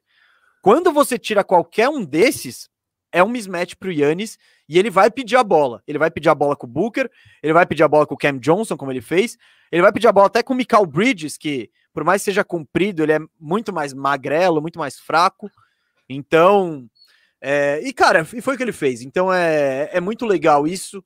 E é legal ver ele dando esse salto como jogador, né? Porque, cara, eu, tanto eu quanto você, a gente admira basquete, a gente gosta de ver basquete. E é muito legal quando a gente vê, que a gente viu com o Trae Young esse ano, que ele deu um salto e falou: Uau, a gente quer ver o Yannis dar esse salto do tipo. Não, gente, todo mundo se sentia mal, né? De ver o cara que é o BMVP jogar tão mal nos playoffs, né? A gente queria esse salto na pós-temporada, exatamente. Não, então, e é, e é legal, cara. E, e, também, como tem gente que quer ver o salto do Chris Paul ali, de finalmente ser campeão e conseguir liderar um time. Muita coisa rolando nesses playoffs, nessas finais, filho. Muita coisa rolando. Vamos aqui pro Superchat. Ah, teve a votação lá na Twitch. E quarta-feira duas da tarde, na Twitch, arrumando a casa do Pelicans. Miami Heat ficou para sexta, tá, gente? Mas arrumaremos esses dois times, Pelicans e Heat, nessa semana no arrumando a casa. Uh, e a gente tá. Agora a gente criou um padrão. Então a gente define os nossos arrumando a casa no fim de semana com a votação no nosso grupo do Telegram, com os MVPs do canal Bandeja. E para entrar lá, é, basta ser membro aqui do, do, do nosso canal no YouTube com uma quantia módica de oito reais por mês, você participa lá da resenha. A galera é muito firmeza, tipo, tem, o assunto é bem legal, tem tem basquete, às vezes vai para o futebol ali, mas o, o, o, foco mesmo é o basquete. E, pô, e essa galera ajuda a gente demais. Então, se você quer decidir arrumando a casa e ajudar o canal Bandeja, seja membro. E outro jeito de nos ajudar é com o superchat aqui, que nem o do Pedro Correia, né? Que a gente vai ler todos os superchats agora e no fim do programa. Pedro Correia, como eu já tinha dito, né? Então só vou registrar a mensagem dele. Salve Mês e Firu. Agora que o Bucks ressuscitou, qual é o novo palpite do Firu para as finais? Firu já foi para cinco. Ele pegou um joguinho de, de lambuja ali. E eu fiquei na dúvida, quem tava lá, né? Lembra que eu falei que era totalmente possível o Bucks levar um jogo, era esperado, eu só lancei a braba mesmo de quatro. Não, você é brabo, cara, você é brabo. E aí é isso, né? Então agora é cinco, porque não tem como mais ser quatro. É isso, mas então é. E eu, eu tô, tô firme com o meu Suns em seis aí, né? Já tinha falado isso antes. Vamos que vamos, mas eu queria o Yannis campeão, viu? Gosto bastante dele, eu tenho o bonequinho dele e tal. Seria é, da hora mesmo. É, tudo, é, tudo seria da hora. Agora sobraram times. Não tem tempo ruim. A gente é. espera que. O que eu espero mesmo é que qualquer um dos times ganhe no jogo 7 na última bola. É isso que eu, que eu espero. Uh, Basket Talks aqui contribuiu com a gente. Muito obrigado pela contribuição. Fala galera, somos um podcast diário de basquete aqui do Rio de Janeiro. Seria uma honra sentarmos juntos para trocar uma ideia algum dia. Pô, honra seria a nossa. Basket Talks, que eu não sei quem é, ou a galera do Basket Talks. Vou ouvir aqui nos chame aqui nas redes sociais, ali pode, pode me chamar no arroba Gustavo Mesa 87, chama o Firu no arroba FiruBR e vamos trocar ideia. De qualquer forma, eu acho sempre muito legal que surjam. Boa, boa. Opa, é muito difícil. É, eu tenho problema nisso. É muito legal que surjam novos, cara, cada vez mais veículos e canais e podcasts e tudo falando sobre basquete, que só aumenta a cultura do basquete no Brasil, só aumenta a projeção do esporte. E, cara, e quanto mais projeção, mais público, mais tudo tiver, vai ter mais basquete na TV pra gente ver, e que é o que a gente quer mesmo, né? Firu, uh, só para dizer aqui, agradecer o Luiz Guilherme, eu já tinha agradecido ele no começo do programa, ele virou membro, então muito obrigado aí, Luiz Guilherme, valeu mesmo pela força e pela moral que você nos dá. Firo, vamos para. Você lembrou de alguma coisa das finais ou vamos, vamos, vamos para. Não, não. Pro era, é, eu só queria ter chamado mesmo esse último papo sobre o Giannis e é isso. Vamos torcer para ele manter esse nível de grandeza, porque ele tem todas as ferramentas para manter isso e é isso que o MVP faz, né? É isso, é isso. Uh, galera, agora a gente vai fazer um apanhado de notícias aí. Eu busquei umas coisas que eu achei interessante. Firu buscou umas coisas que ele achou interessante. Eu não sei o que ele buscou. Ele não sabe o que eu busquei. Mas uma coisa é certa que está na lista dos dois é: os Estados Unidos no sábado perderam para a Nigéria. É isso, ó, problemas nos Estados Unidos. Primeiro amistoso antes da Olimpíada. O elenco americano não tá com Booker, com Middleton e com Holiday. Mas olha, eles entraram com um time titular eh, que acho que dá para respeitar. Ó. Lillard, Bill, Tatum, Duran e Bema Debaio. E ainda assim tomaram a chuva de bolas de três da Nigéria e perderam. O Greg Popovich perdeu para o Mike Brown, que é o técnico da Nigéria. Firu viu o jogo, né, Firu? O time C do Miami Heat. o que é o Achua, Keizio Pala, o Gabe, Gabe Vincent. Vincent. É, é geral, boa, boa, é verdade. Eles é, perderam é. pro Mistão. Pro, pro garbage time do, do, do Hit. Garbage time do Hit, que aliás deve estar tá pistola, falando, ai, tá vendo, o, o Spolstra? Se colocasse a gente, não teria tomado varrida do o Achua, o Achua mandou um... Te... Porque o Achua deu um toco no Kevin Durant. Animal, Meu Deus, nossa. absurdo. O Achua deve ter mandado o text aí, ó. Se tivesse tirado o pé de rato do Bema Debaio, a gente tava nos playoffs ainda. Mas o que, que você viu nesse jogo aí, Firu? Cara, que que foi uma eu, pior que um pouco antes do jogo, um dia antes, eu tava vendo, tinha saído já os lineups de todas as delegações das Olimpíadas, as 12 seleções. E aí eu falei, ah, deixa eu ver os times. Viu? Quando eu olhei o da Nigéria, eu falei, cara, esse time da Nigéria é bom, meu. Pode. Sim, eles têm vários pode, caras, né? pode passar é, de fase, porque eles estão com a Austrália, é, sem o Ben Simmons, né? Austrália, é bom dizer. O, o Perry Mills vira um monstro lá na Austrália, mas. E não é enfim, de hoje, hein? É, não, não. É. Ele vira sempre um monstro. É, tem lá o, o, o, o Taibo, né? Jogou bem também. Eles ganharam da Argentina no buzzer beater do Perry Mills. É, o Taibo jogou bem também. É, e aí a Alemanha, que eu achei uma seleção meia boca do que eu vi, não sei se o Schroeder vai conseguir jogar, ele também tá recuperando de uma lesão, ele também estava tentando chegar em acordos financeiros com a federação de Ó, lá. Firo, Firo, não gasta muito, hein? Porque a gente vai fazer um bandejão especial de Olimpíada, viu, galera? Isso, então, isso, isso. Não gasta, não gasta. É só o, te... é só já o termômetro lançar. dos States aqui. Só o termômetro vamos lançar já, mesa? O quê? Dia 22, anotem aí. É, isso, isso. Dia 22 tem a super prévia olímpica, há três dias dos Jogos. E, cara, eu particular, para mim, particularmente, a parada mais legal da Olimpíada é o basquete. É o que eu mais dou atenção, é o que eu mais gosto. É o torneio de basquete que tem mais repercussão no mundo, então todo mundo quer jogar. Então, é isso, mas vai ter. Agora o que a gente tá querendo falar hoje é. E aí, States? Vai passar vergonha de novo? Não vai? É, é um jogo. Não, não é, é, exato, assim, exato. É um jogo, a Nigéria jogou muito bem. Então era isso que eu tava falando, só tipo, a Nigéria, cara, é um time que pode, pode passar sim, sim. de grupo e tal. É, vai ser saco óbvio. de pancada. Tipo... Não, não vai ser saco de pancada, o time é bom e mostrou isso contra os Estados Unidos, né? Os caras, foi uma chuva de três, parecia o jogo do Phoenix no jogo 2 também. Foi um aproveitamento parecido, acho que os dois com 20 bolas de três. Sim. É... Foi 20 de 42 os, a, a, a, Nigéria. a Nigéria. Cara, é na isso. reta final, pá, é, é, o Duran aqueceu, né? No finalzinho do jogo, ele tava muito mal na partida.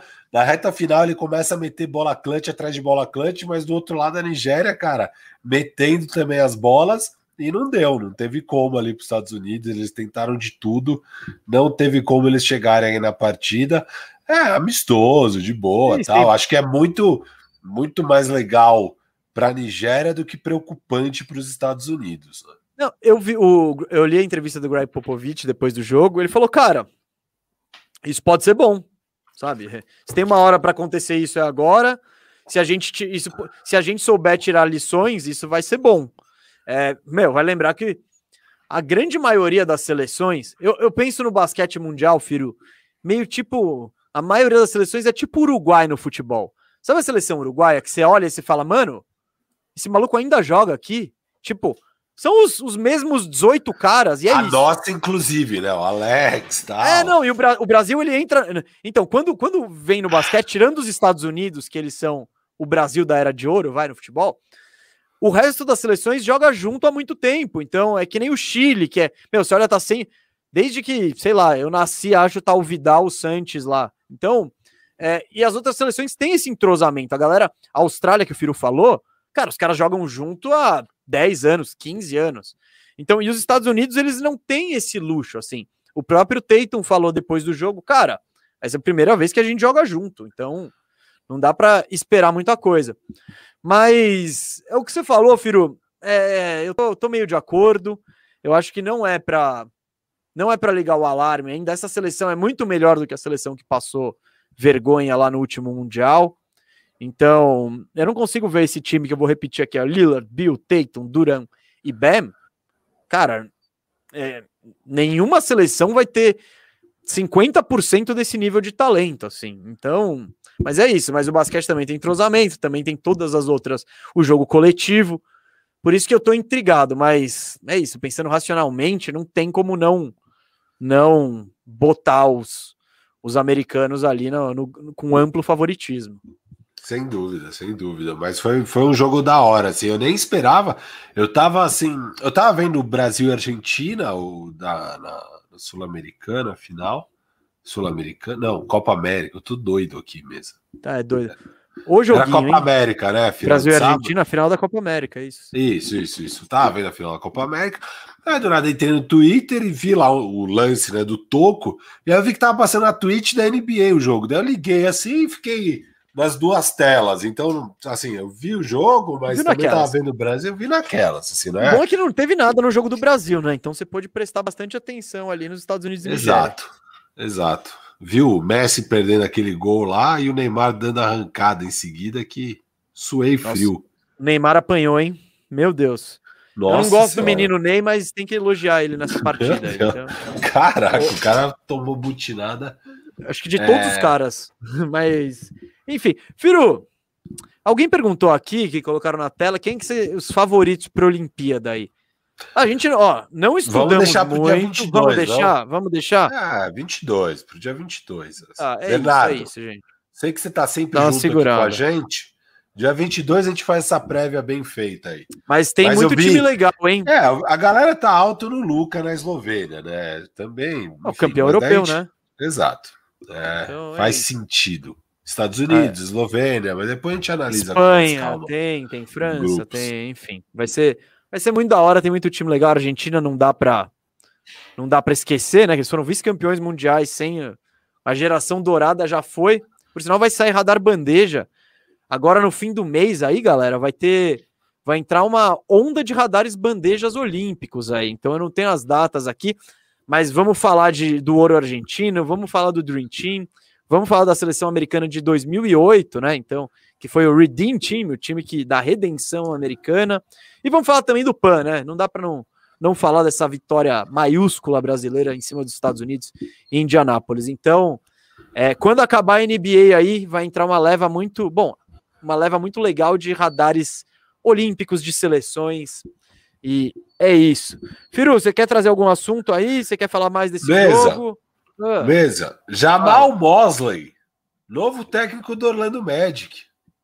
É isso, hein, Firu? Temos um novo treinador, o Jamal Mosley. Eu, eu, eu vim aqui publicamente, fiz minha campanha a favor da Becky Hammond, né, que, que é assistente do Pop no, no, no, no Spurs.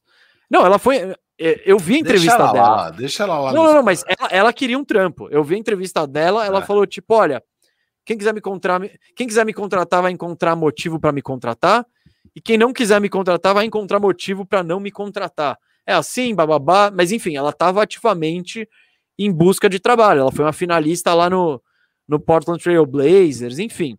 E eu queria ela no, no Orlando Magic, até porque não há grandes expectativas no Orlando para esse ano, ou nem para o próximo ano. O projeto do rebuild é lento ainda vai demorar. E eu acho que é a situação ideal para você promover a primeira treinadora mulher aí da NBA, da história da NBA, que seria muito legal. Ela teria, enfim, não teria tanta pressão de início, é, poderia desenvolver os jogadores e, e, cara, e não é só porque ela é mulher, né? Eu acho que ela deve. E, cara, é muito difícil a gente analisar assistente técnico. Daqui a pouco eu vou falar do Mosley, né? Porque a gente não consegue ver o trabalho do assistente no, no dia a dia, né? Então é muito pô, esse é um bom, não é? Mas enfim, a Beck Hammond tá bebendo da fonte do Greg Popovich, que é meu técnico favorito aí. Então, é, seria um nome mais que, que qualificado, né? Mas tem o currículo para assumir. Mas o Orlando, depois de entrevistar uma galera, tipo o Willie Green, tipo o Penny Hardaway, tipo mais uma porrada de gente, fechou com o Mosley, Firu. O Mosley. Uh, não, é. Eu, eu, ia falar que o. A termina aí, fala do Mosley. Não, eu ia falar é um... do Mosley mesmo. Não, ele é um cara de 42 anos que foi assistente de vários times. O último trampo dele foi no Dallas Mavericks. O... Ele treinava.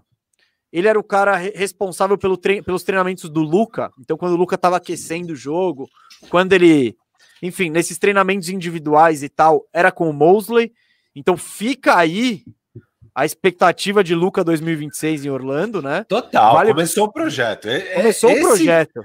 Esse que é o hot take dessa contratação, o projeto Luca na Você Disney. Você tava vindo com isso, né? Você tava vindo Luca com isso. Luca na Disney 2026. Ele já publicamente parabenizou o Mosley pelo trabalho que ele conseguiu. É, e ele que já tinha publicamente é, é, patrocinado a candidatura dele virar o head coach de Dallas, né? Quando, hum. quando, quando o Carlisle sai fora, ele fala, cara, o Mosley tá mais que apto a virar o nosso head coach, assim. E ele já antes, durante a temporada, não sei se o Carlisle pegou Covid ou contact tracing e não podia estar no jogo, mas o Mosley foi o head coach numa partida e o Lucas exaltou ele, falou, não, o cara tá pronto, ele é muito bom e tal. O que também mostra, talvez, um pouco os problemas de relacionamento do Luca com o Carlisle, né? Ele ficar exaltando tanto o assistente durante a coisa lá.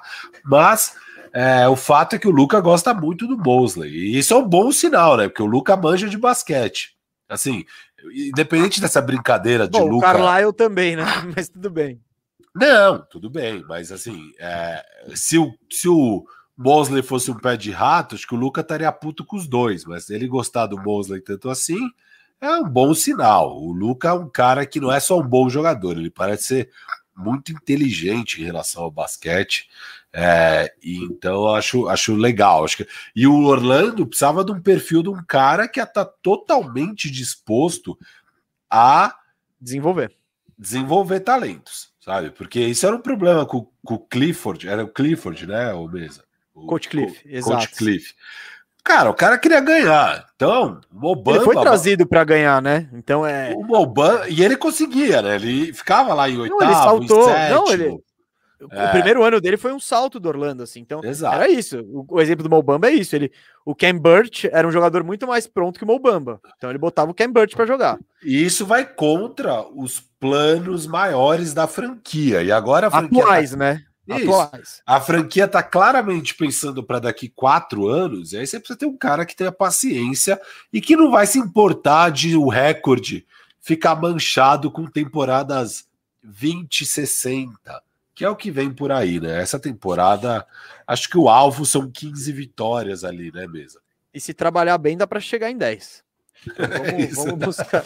foco, foco, foco, foco, foco. Mas é isso, é, cara. É, o que eu, eu, eu, vi a entrevista do Carlyle, umas palavras que ele falou sobre o Mosley, eu achei coisas interessantes. Tipo, ele comparou ele com o Mike Tomlin, né? Que é o que é um técnico do, do, do Pittsburgh Steelers de futebol americano. É um técnico que começou bem jovem, já tá, sei lá, uma porrada de tempo no, no Steelers. Ele falou que ele é muito bom em criar relações e, e manter relações e o que eu gostei é isso aqui. Eu gostei mais da última frase aqui que ele falou. Os jogadores não vão deixar ele falhar. Tipo, que ele é um cara tão gente fina assim que engaja tanto o elenco que a galera, tipo, vai comprar dele. Isso aí é tudo teoria, né? A gente provavelmente devem ter falado a mesma do coisa Bjork. do Bjorkgren, né? Lá Não. Pô, a gente em um bandejão exaltou o começo de trabalho do Bjorkgren. Mas ele começou bem, né? Exato. Tipo, as coisas são muito doidas, mas pelo menos o perfil do treinador era esse. Você não podia pegar um técnico veterano, você não podia nada disso. Pegaram um carinha aí Sim. que a primeira Até chance dele. né, Firu? É, é tipo... vocês, foram, vocês foram atrás só desse perfil. É perfeito. Uhum. É, e aí, boa, boa escolha. Acho que. Quer dizer, não dá para saber, não, né? Não, tipo... é, mas, mas bom caminho. E de qualquer jeito, eu espero que seja um cara que vai aí dar os minutos pro Mobamba finalmente. Eu quero ver o Mobamba jogar. É difícil, cara. Ele, ele tá disputando posição com o Wendell Carter, né? Então. Sim, mas ele... ele não vai perder minutos pro Ken Burt, pelo menos.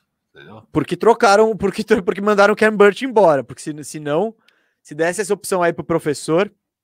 Acho Talvez esse professor deve já ter assinado com uma cláusula aceita. Vai ter que dar pelo menos 15 minutos para o Mobamba por jogo aí.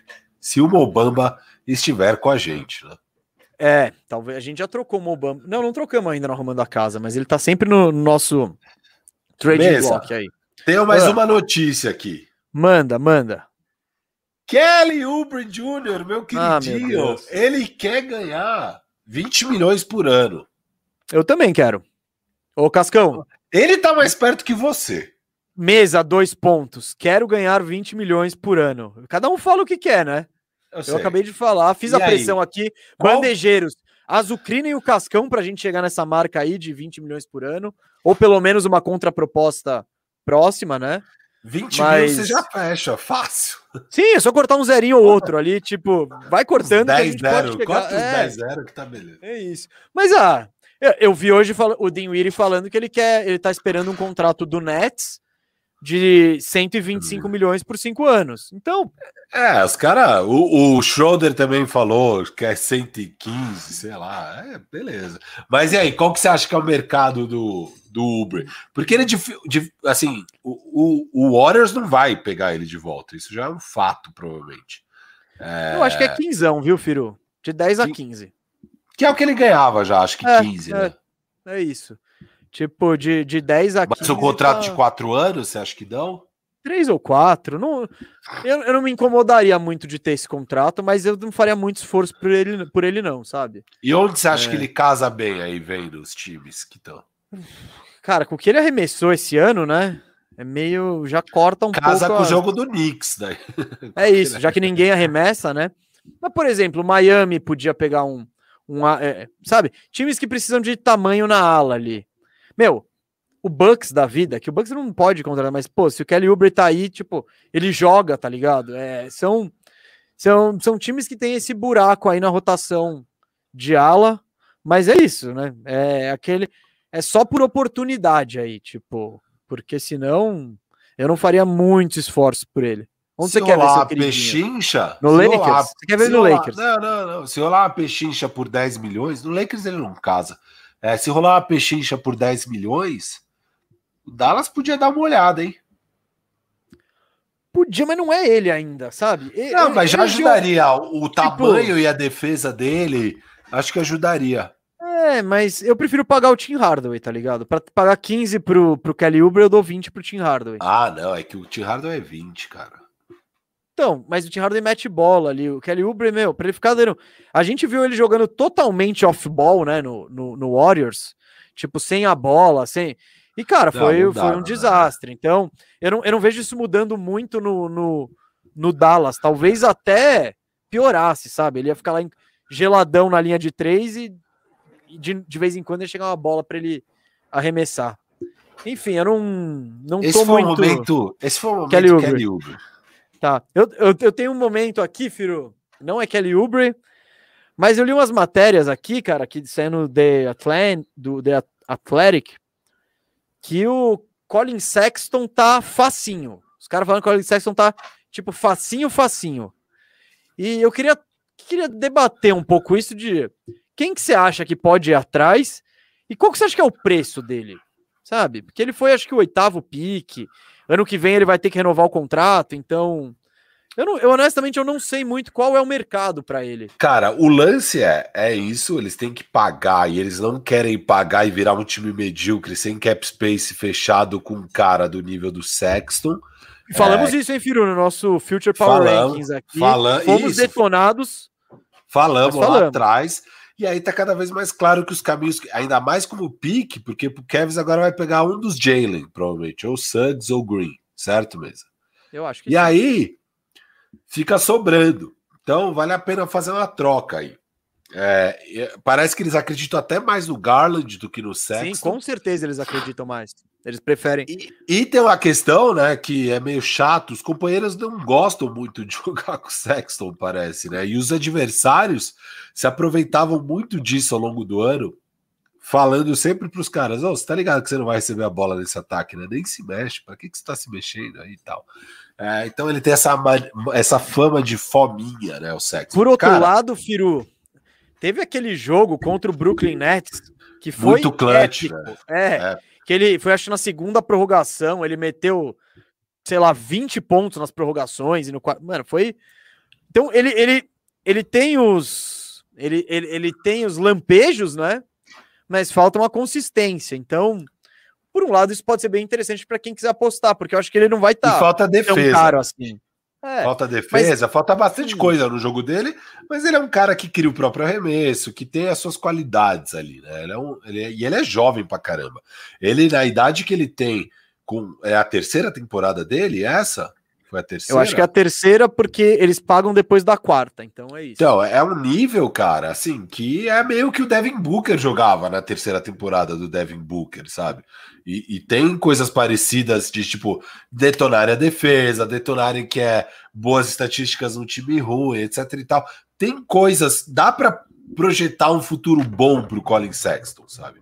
É, e de cara ele já agrega mais que muitos jogadores da NBA é, se tiver tão barato, vou falar do que meu é lado. tão barato? Então, é que estão falando que ele tá Kuzma muito... e THT. Não, mas eu faria um pacote, eu faria um pacote do Lakers. O Lakers pode dar esse pique, mais o pique de 28, mais swap no ano que não der. Então dá para dar dois first rounds, mais uma, um swap, e aí mais uns ativos. Aí dá um, Schroeder sign and trade com um THT. Eles não querem, não, é Kuzma, é Kuzma. Ah, pode dar o Kuzma, beleza. Pode dar o Kuzma tal. Então, e o Sexton seria bom no Lakers. A questão que tá rolando, parece que o Kevin quer aproveitar o Sexton para desovar o, Lo, o, Kevin Love também, que é o contrato que eles querem desovar. Então eles querem fazer essa venda casada. Cara, pode ser é, mas... pro Lakers. O Lakers pode se interessar por isso. O Love já jogou com, com o LeBron.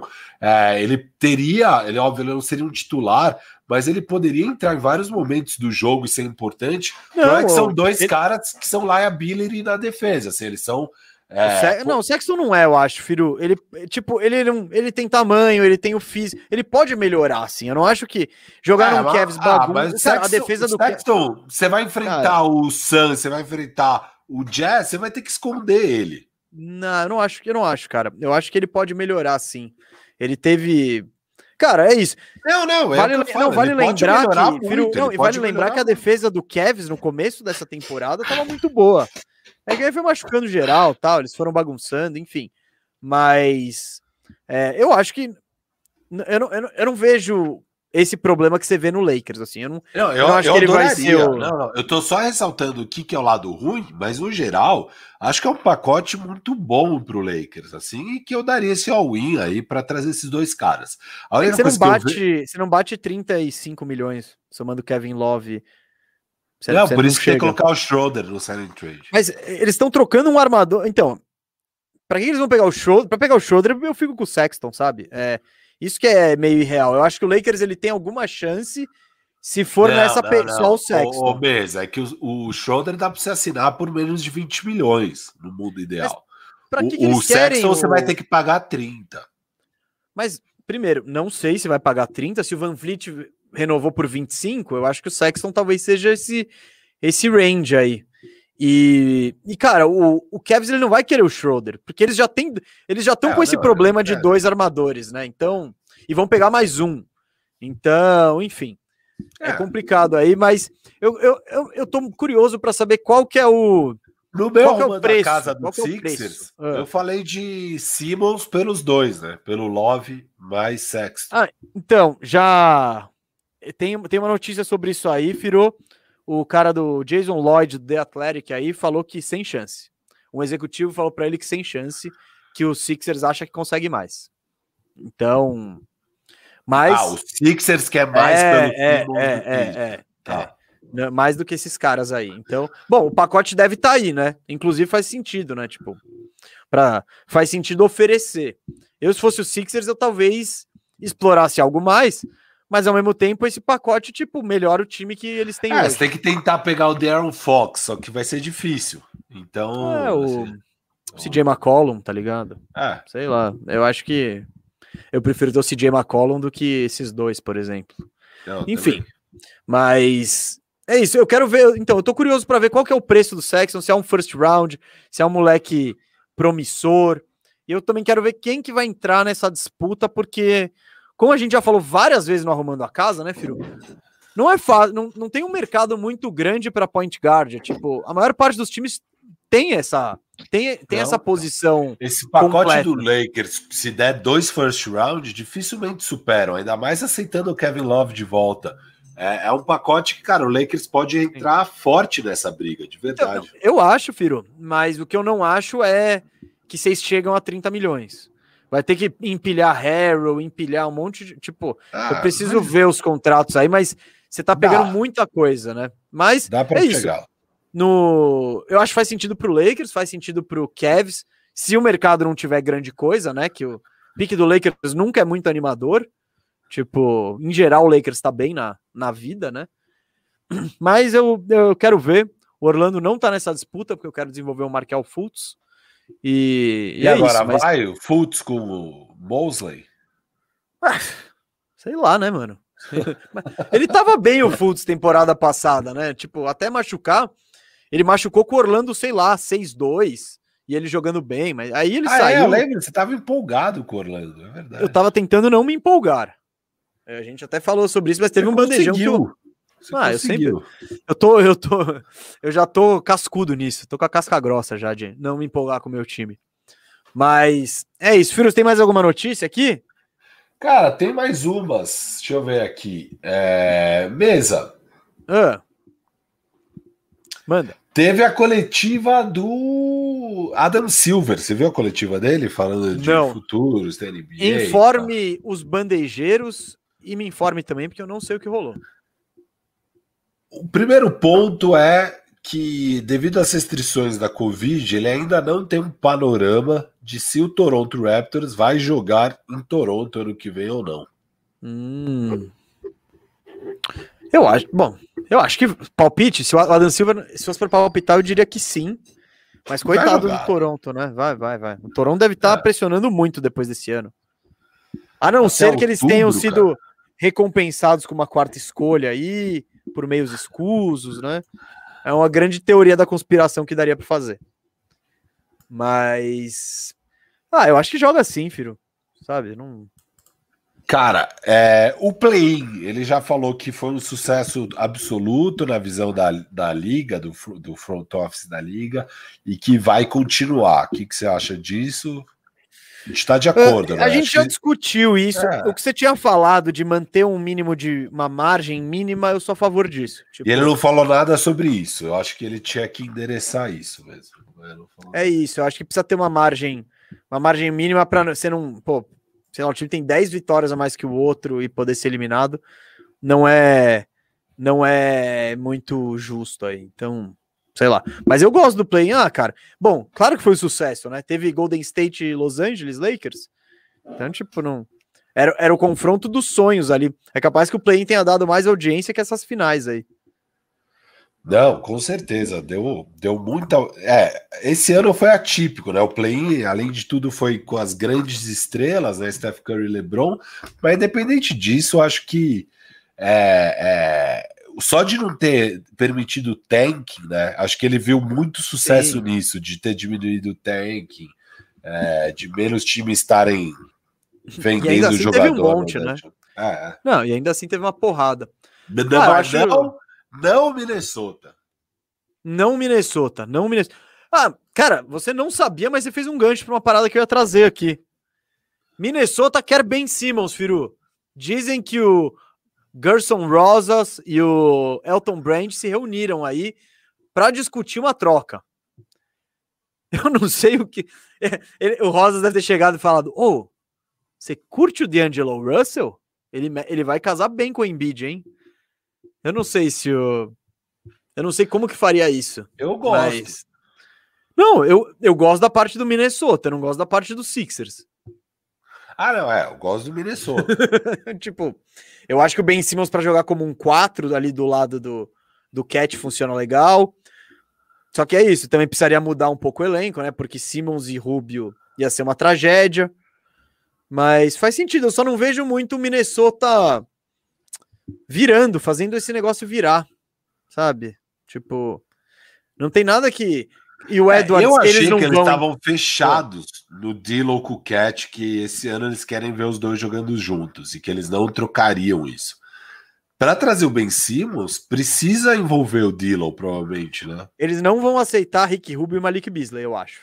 Exato. Acho que não. E Pix. Não, é... Mas eles não querem Pix, eles querem jogador. O, é, não.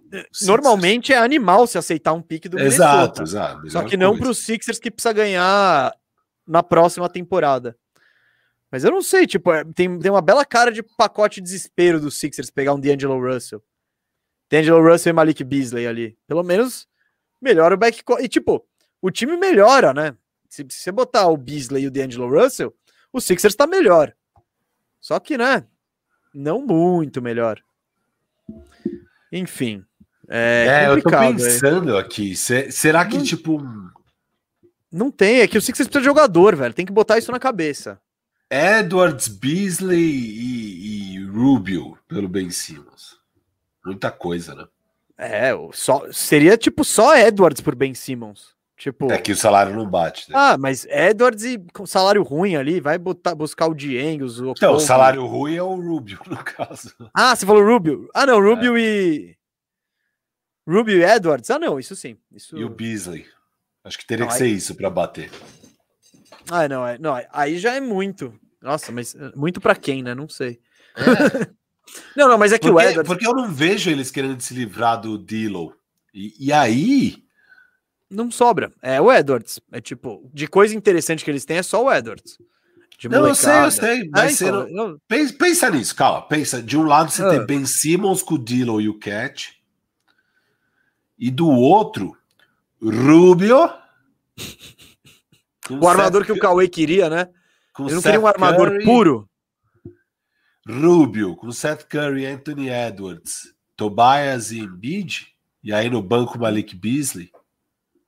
Não, não, cara, dá pra. Isso aí, isso aí vai mudar, mas o time, tipo, você iria com o Rubio, você iria com o Edwards, você iria ou com o Taibo ou com o Green, Tobias e Embiid. E aí os caras no banco. Exato. Tipo, tem... É um. É um, é um time. Acho que cara, só vejo esse caminho mesmo. Hum, cara, não.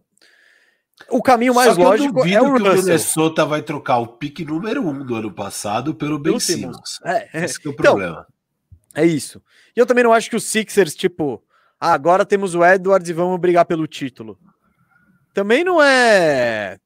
Também não é, sabe, garantia nenhuma. Então, sei lá, cara. Eu acho que. Que o Minnesota tá certo em, em bater nessa porta aí. Eu gosto da, da ideia do Simmons jogando na posição 4 lá fazendo um armador é, acho também. Que ele seria o 1, não, ele seria o 1. Não, então, seria o 1 quando tiver no contra-ataque, né? É, quando meia tem quadra. ele já solta a bola e fica no canto. Então, enfim, é um rumor que tá rolando aí. A saga Ben Simmons tá acontecendo. Eu e o Firu já dissemos aqui que a gente acredita que vai rolar essa troca, né, Firu? Que o Simmons será trocado. Até o Cauê, nosso amigo que segurou, não queria trocar o Simmons pelo Harden. Agora, Agora ele acha trocar que o Simmons... pelo Brogdon. É. Eu me divirto demais com essa, cara. Não, ele é muito bom, ele é muito bom. Ele, ele parece seus irmãos super valorizando os caras do Palmeiras, velho. É tipo isso. É, não, não, trocar o Rony, não troca o Rony por ninguém. Tá não troca o Rony pelo Cristiano. Tipo, eles não falaram isso, mas é algo. O Cauê é meio que esse nível aí. Então, mas é isso, o, o mercado do Ben Simmons vale monitorar. É, não é fácil trocar o Ben Simmons, né? Como a gente já viu, né, Firu? Você precisa de um, de um trabalhinho aí, ele não encaixa em todo o time. Mas. É, a gente tentou, né? Acho que as trocas que a gente chegou, no fim das contas, era essa do, do, do Cavs. Tinha alguma com o Kings pelo Fox, mas que, é, cara, tipo... do que eu converso com pessoas que curtem o Kings, ninguém faria. É... Você conversa com alguma pessoa que curte o Kings? É, na internet, né? De verdade eu não conheço ninguém. Mas assim, não, eu não. já vi gente detestando essa troca do lado do Kings. É, enfim, é óbvio, o Simmons está em baixa, ninguém vê com bons olhos, mas Sim. de fato pode ser uma boa aposta. Eu acho que para os Sixers, cara, se não vier um bom retorno, um CJ, é, o Sexton é o retorno mais baixo que eu toparia. Então, mas esse, esse não é um bom retorno, mas é um retorno que melhora o time agora. Isso, então esse isso, é o ponto. Isso. Exato. Não, mas se você conseguir um fit pior que o Simmons numa troca, pode demitir todo mundo, porque não, Não tem. Não, mas também você pode pegar um valor muito baixo. Para mim, o D'Angelo já é o limite ali, eu já não pego. Eu já eu prefiro ficar com o Simmons e. Nem se tiverem tentar... o Beasley que você ama? Se a gente é botar um Hernan Gomezinho aí. não, mas assim, puta, cara, esse, esse caminho, eu prefiro o caminho de pegar o Edwards do que o D'Angelo, assim, com certeza. É, mas eu também acho que vai acabar rolando a troca, porque é aquilo que a gente sempre fala, né, mesmo? O Embiid deve estar tá puto. Para você não deixar o Embiid puto, troca logo esse australiano e azar aí. Azar de vender na baixa. Pega alguém que tá na baixa, pega o CJ mais alguma coisa, faz, faz alguma coisa aí. Então, esses subpacotinhos aí tem vários, esses Brogdon da vida, o CJ, o D'Angelo Russ, esses caras dão tudo disponível. Vamos ver aí quem que o quem que o Daryl Morey escolhe aí para melhorar os Sixers no ano que vem, porque a renovação do Embiid está chegando e você não quer sua super estrela pistola na hora que ele tiver que assinar o contrato. Então, é hora de trocar. E Sixers, tem mais alguma notícia aí, Firu? Cara, da, da coletiva da Adam Silver também tem daqueles jogos globais, né, que faziam, teve em vários países e tal, que não teve esse ano por causa da Covid, obviamente. E esse ano próximo também não vai ter. Talvez volte 2022, 2023. Então, é. você que queria ver o Kelly Uber no ginásio do Ibira, não vai ser dessa vez, tá?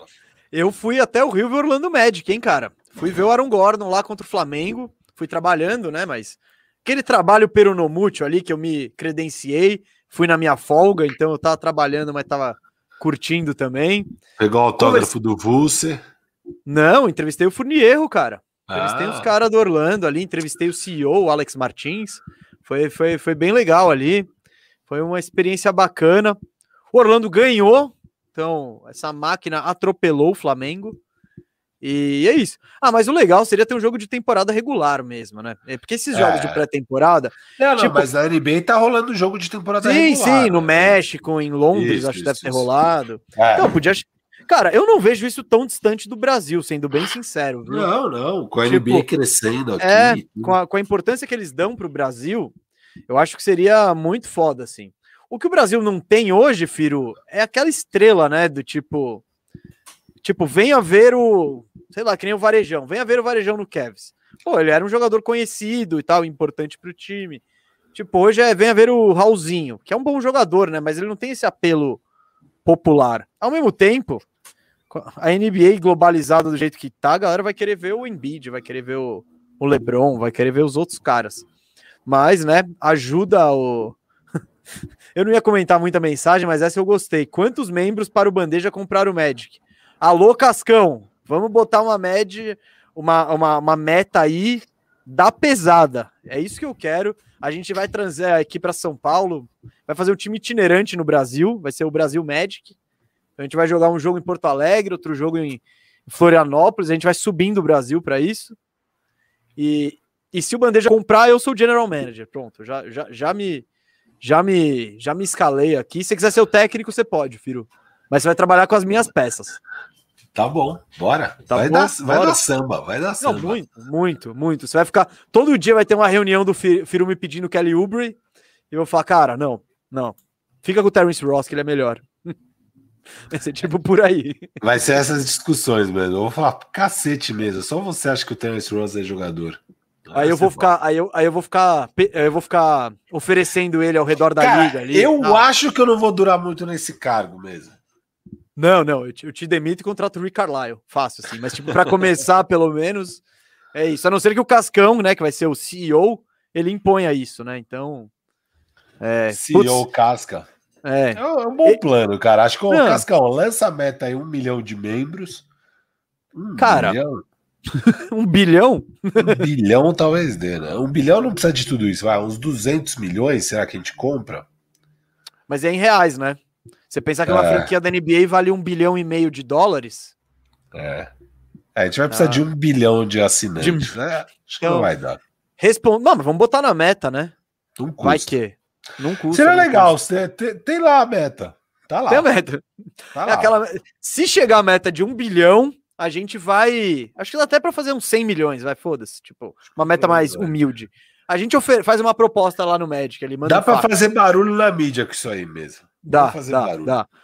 Canal brasileiro tem meta para comprar Orlando Magic. Tipo, isso vai sair na gringa com certeza ali. E aí. É isso. Mas é, isso só vai fazer barulho se a galera aqui, ó, fizer barulho na, na web. É isso. Se pressionar.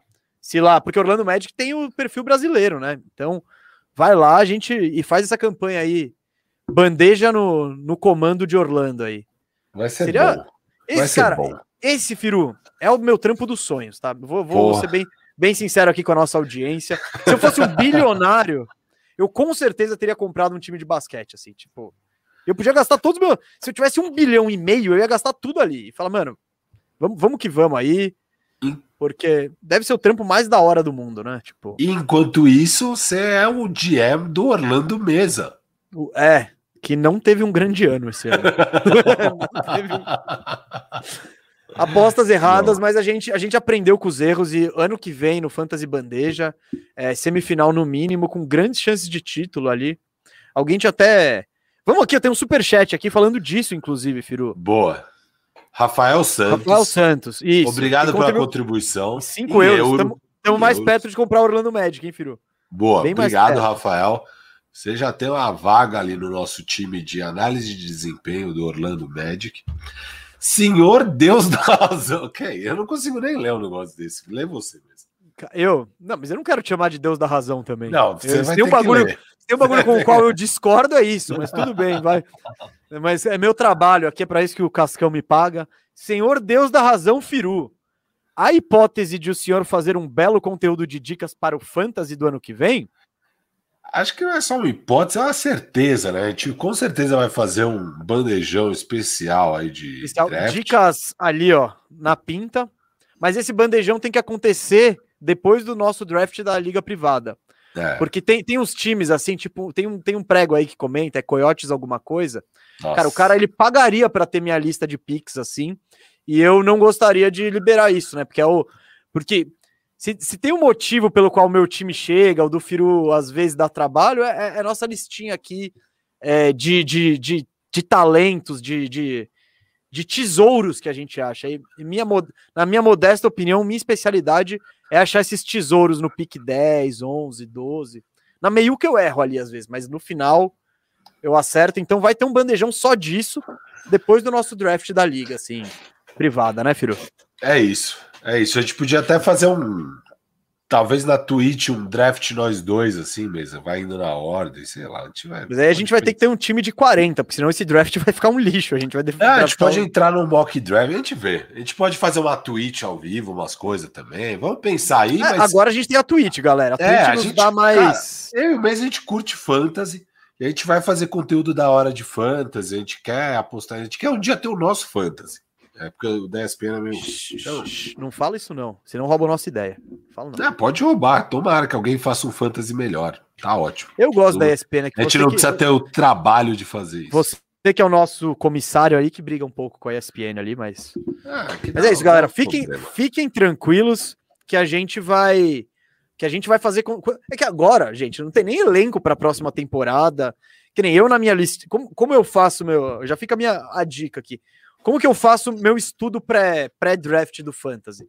Eu vejo os jogos da pré... Eu entro em todos os elencos da NBA, eu vejo todos os jogos da pré-temporada e eu busco ver quem que vai ter oportunidade ali para tipo, que nem o ano passado, eu peguei o Boucher em todos os meus times.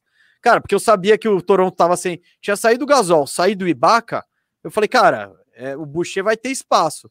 E ele, ele entregou acima do que, enfim, da posição pela qual ele foi, na qual ele foi é, escolhido. Então, fica aí essa dica.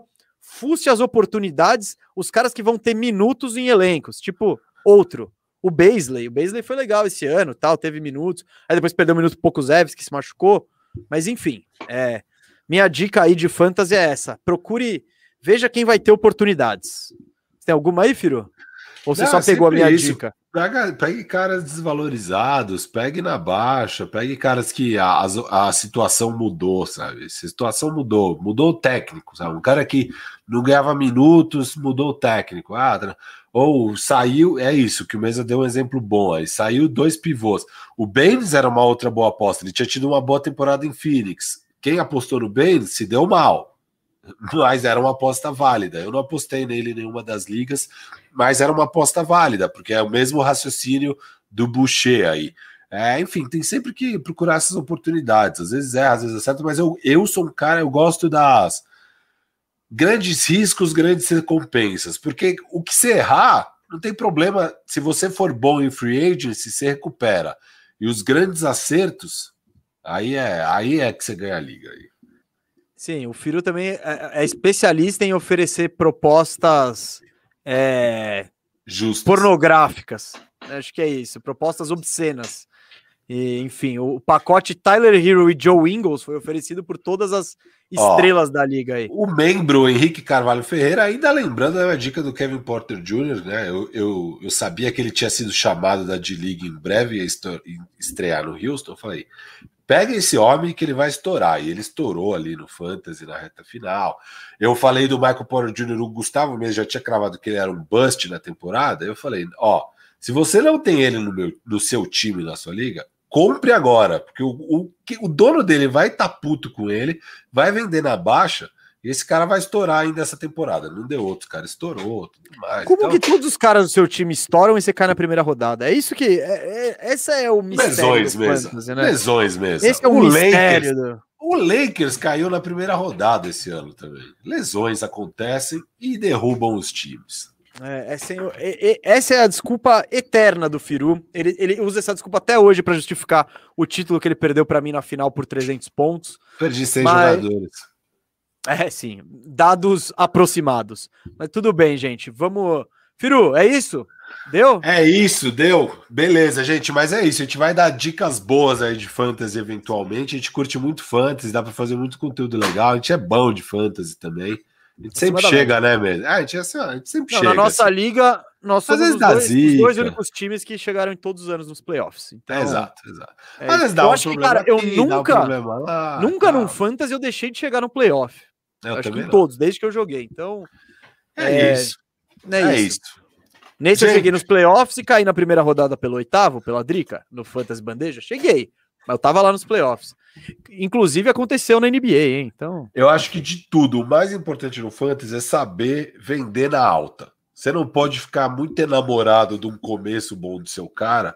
Eu, o mês às vezes erra isso? Eu vou falar aqui. Não, não, não. Eu tenho, eu tenho afeto pelos meus jogadores. E, é, e, e também. Você não pode ter. Não, não eu ter. tenho.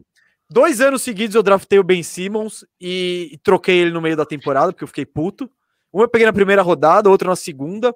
Eu já tô falando que eu não vou draftar ele nem a pau nesse ano, mas se ele sobrar, tipo, num trintinho ali. Ah, vou, é, tentador, né? é, é, tentador, é, tentador, O Wiggins, eu peguei o Andrew Wiggins duas temporadas por troca seguida, troquei ele no meio da temporada as duas vezes. Eu tenho meus caras ali, que, enfim. O Wiggins, eu, decidi trocar ele depois que eu perdi um jogo por meio ponto e ele fez cinco fantasy points no domingo. Aí eu falei, não dá, não dá. Vai ser trocado pelo que aparecer. É Mas é isso, gente. Fantasy é da hora, a gente vai jogar.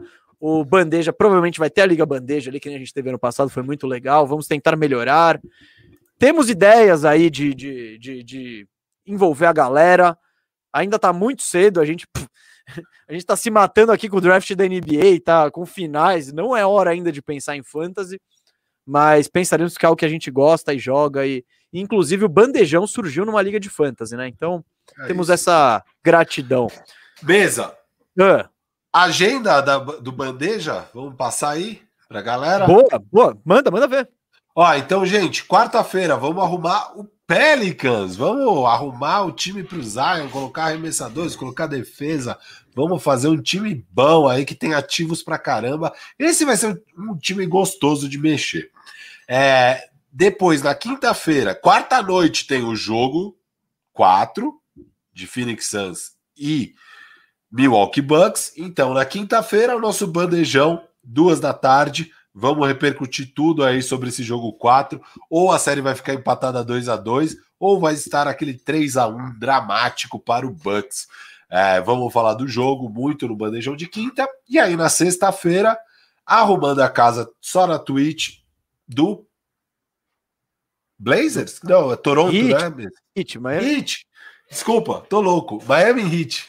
Boa. É que você que lançou a enquete ainda. Você, não, você nem sabe. É então vida. é Pelicans quarta, Hit na sexta. O a casa vai, é o nosso ah, ativo, hein? Isso. Então, para você enxerga lá, e, lá e eu, eu, eu casas aqui. Deu ruim. para vocês. Beleza, deu ruim. Sim. Deu ruim? Aqui, deixa eu só ver Cascão se no YouTube deu ruim. Não, no...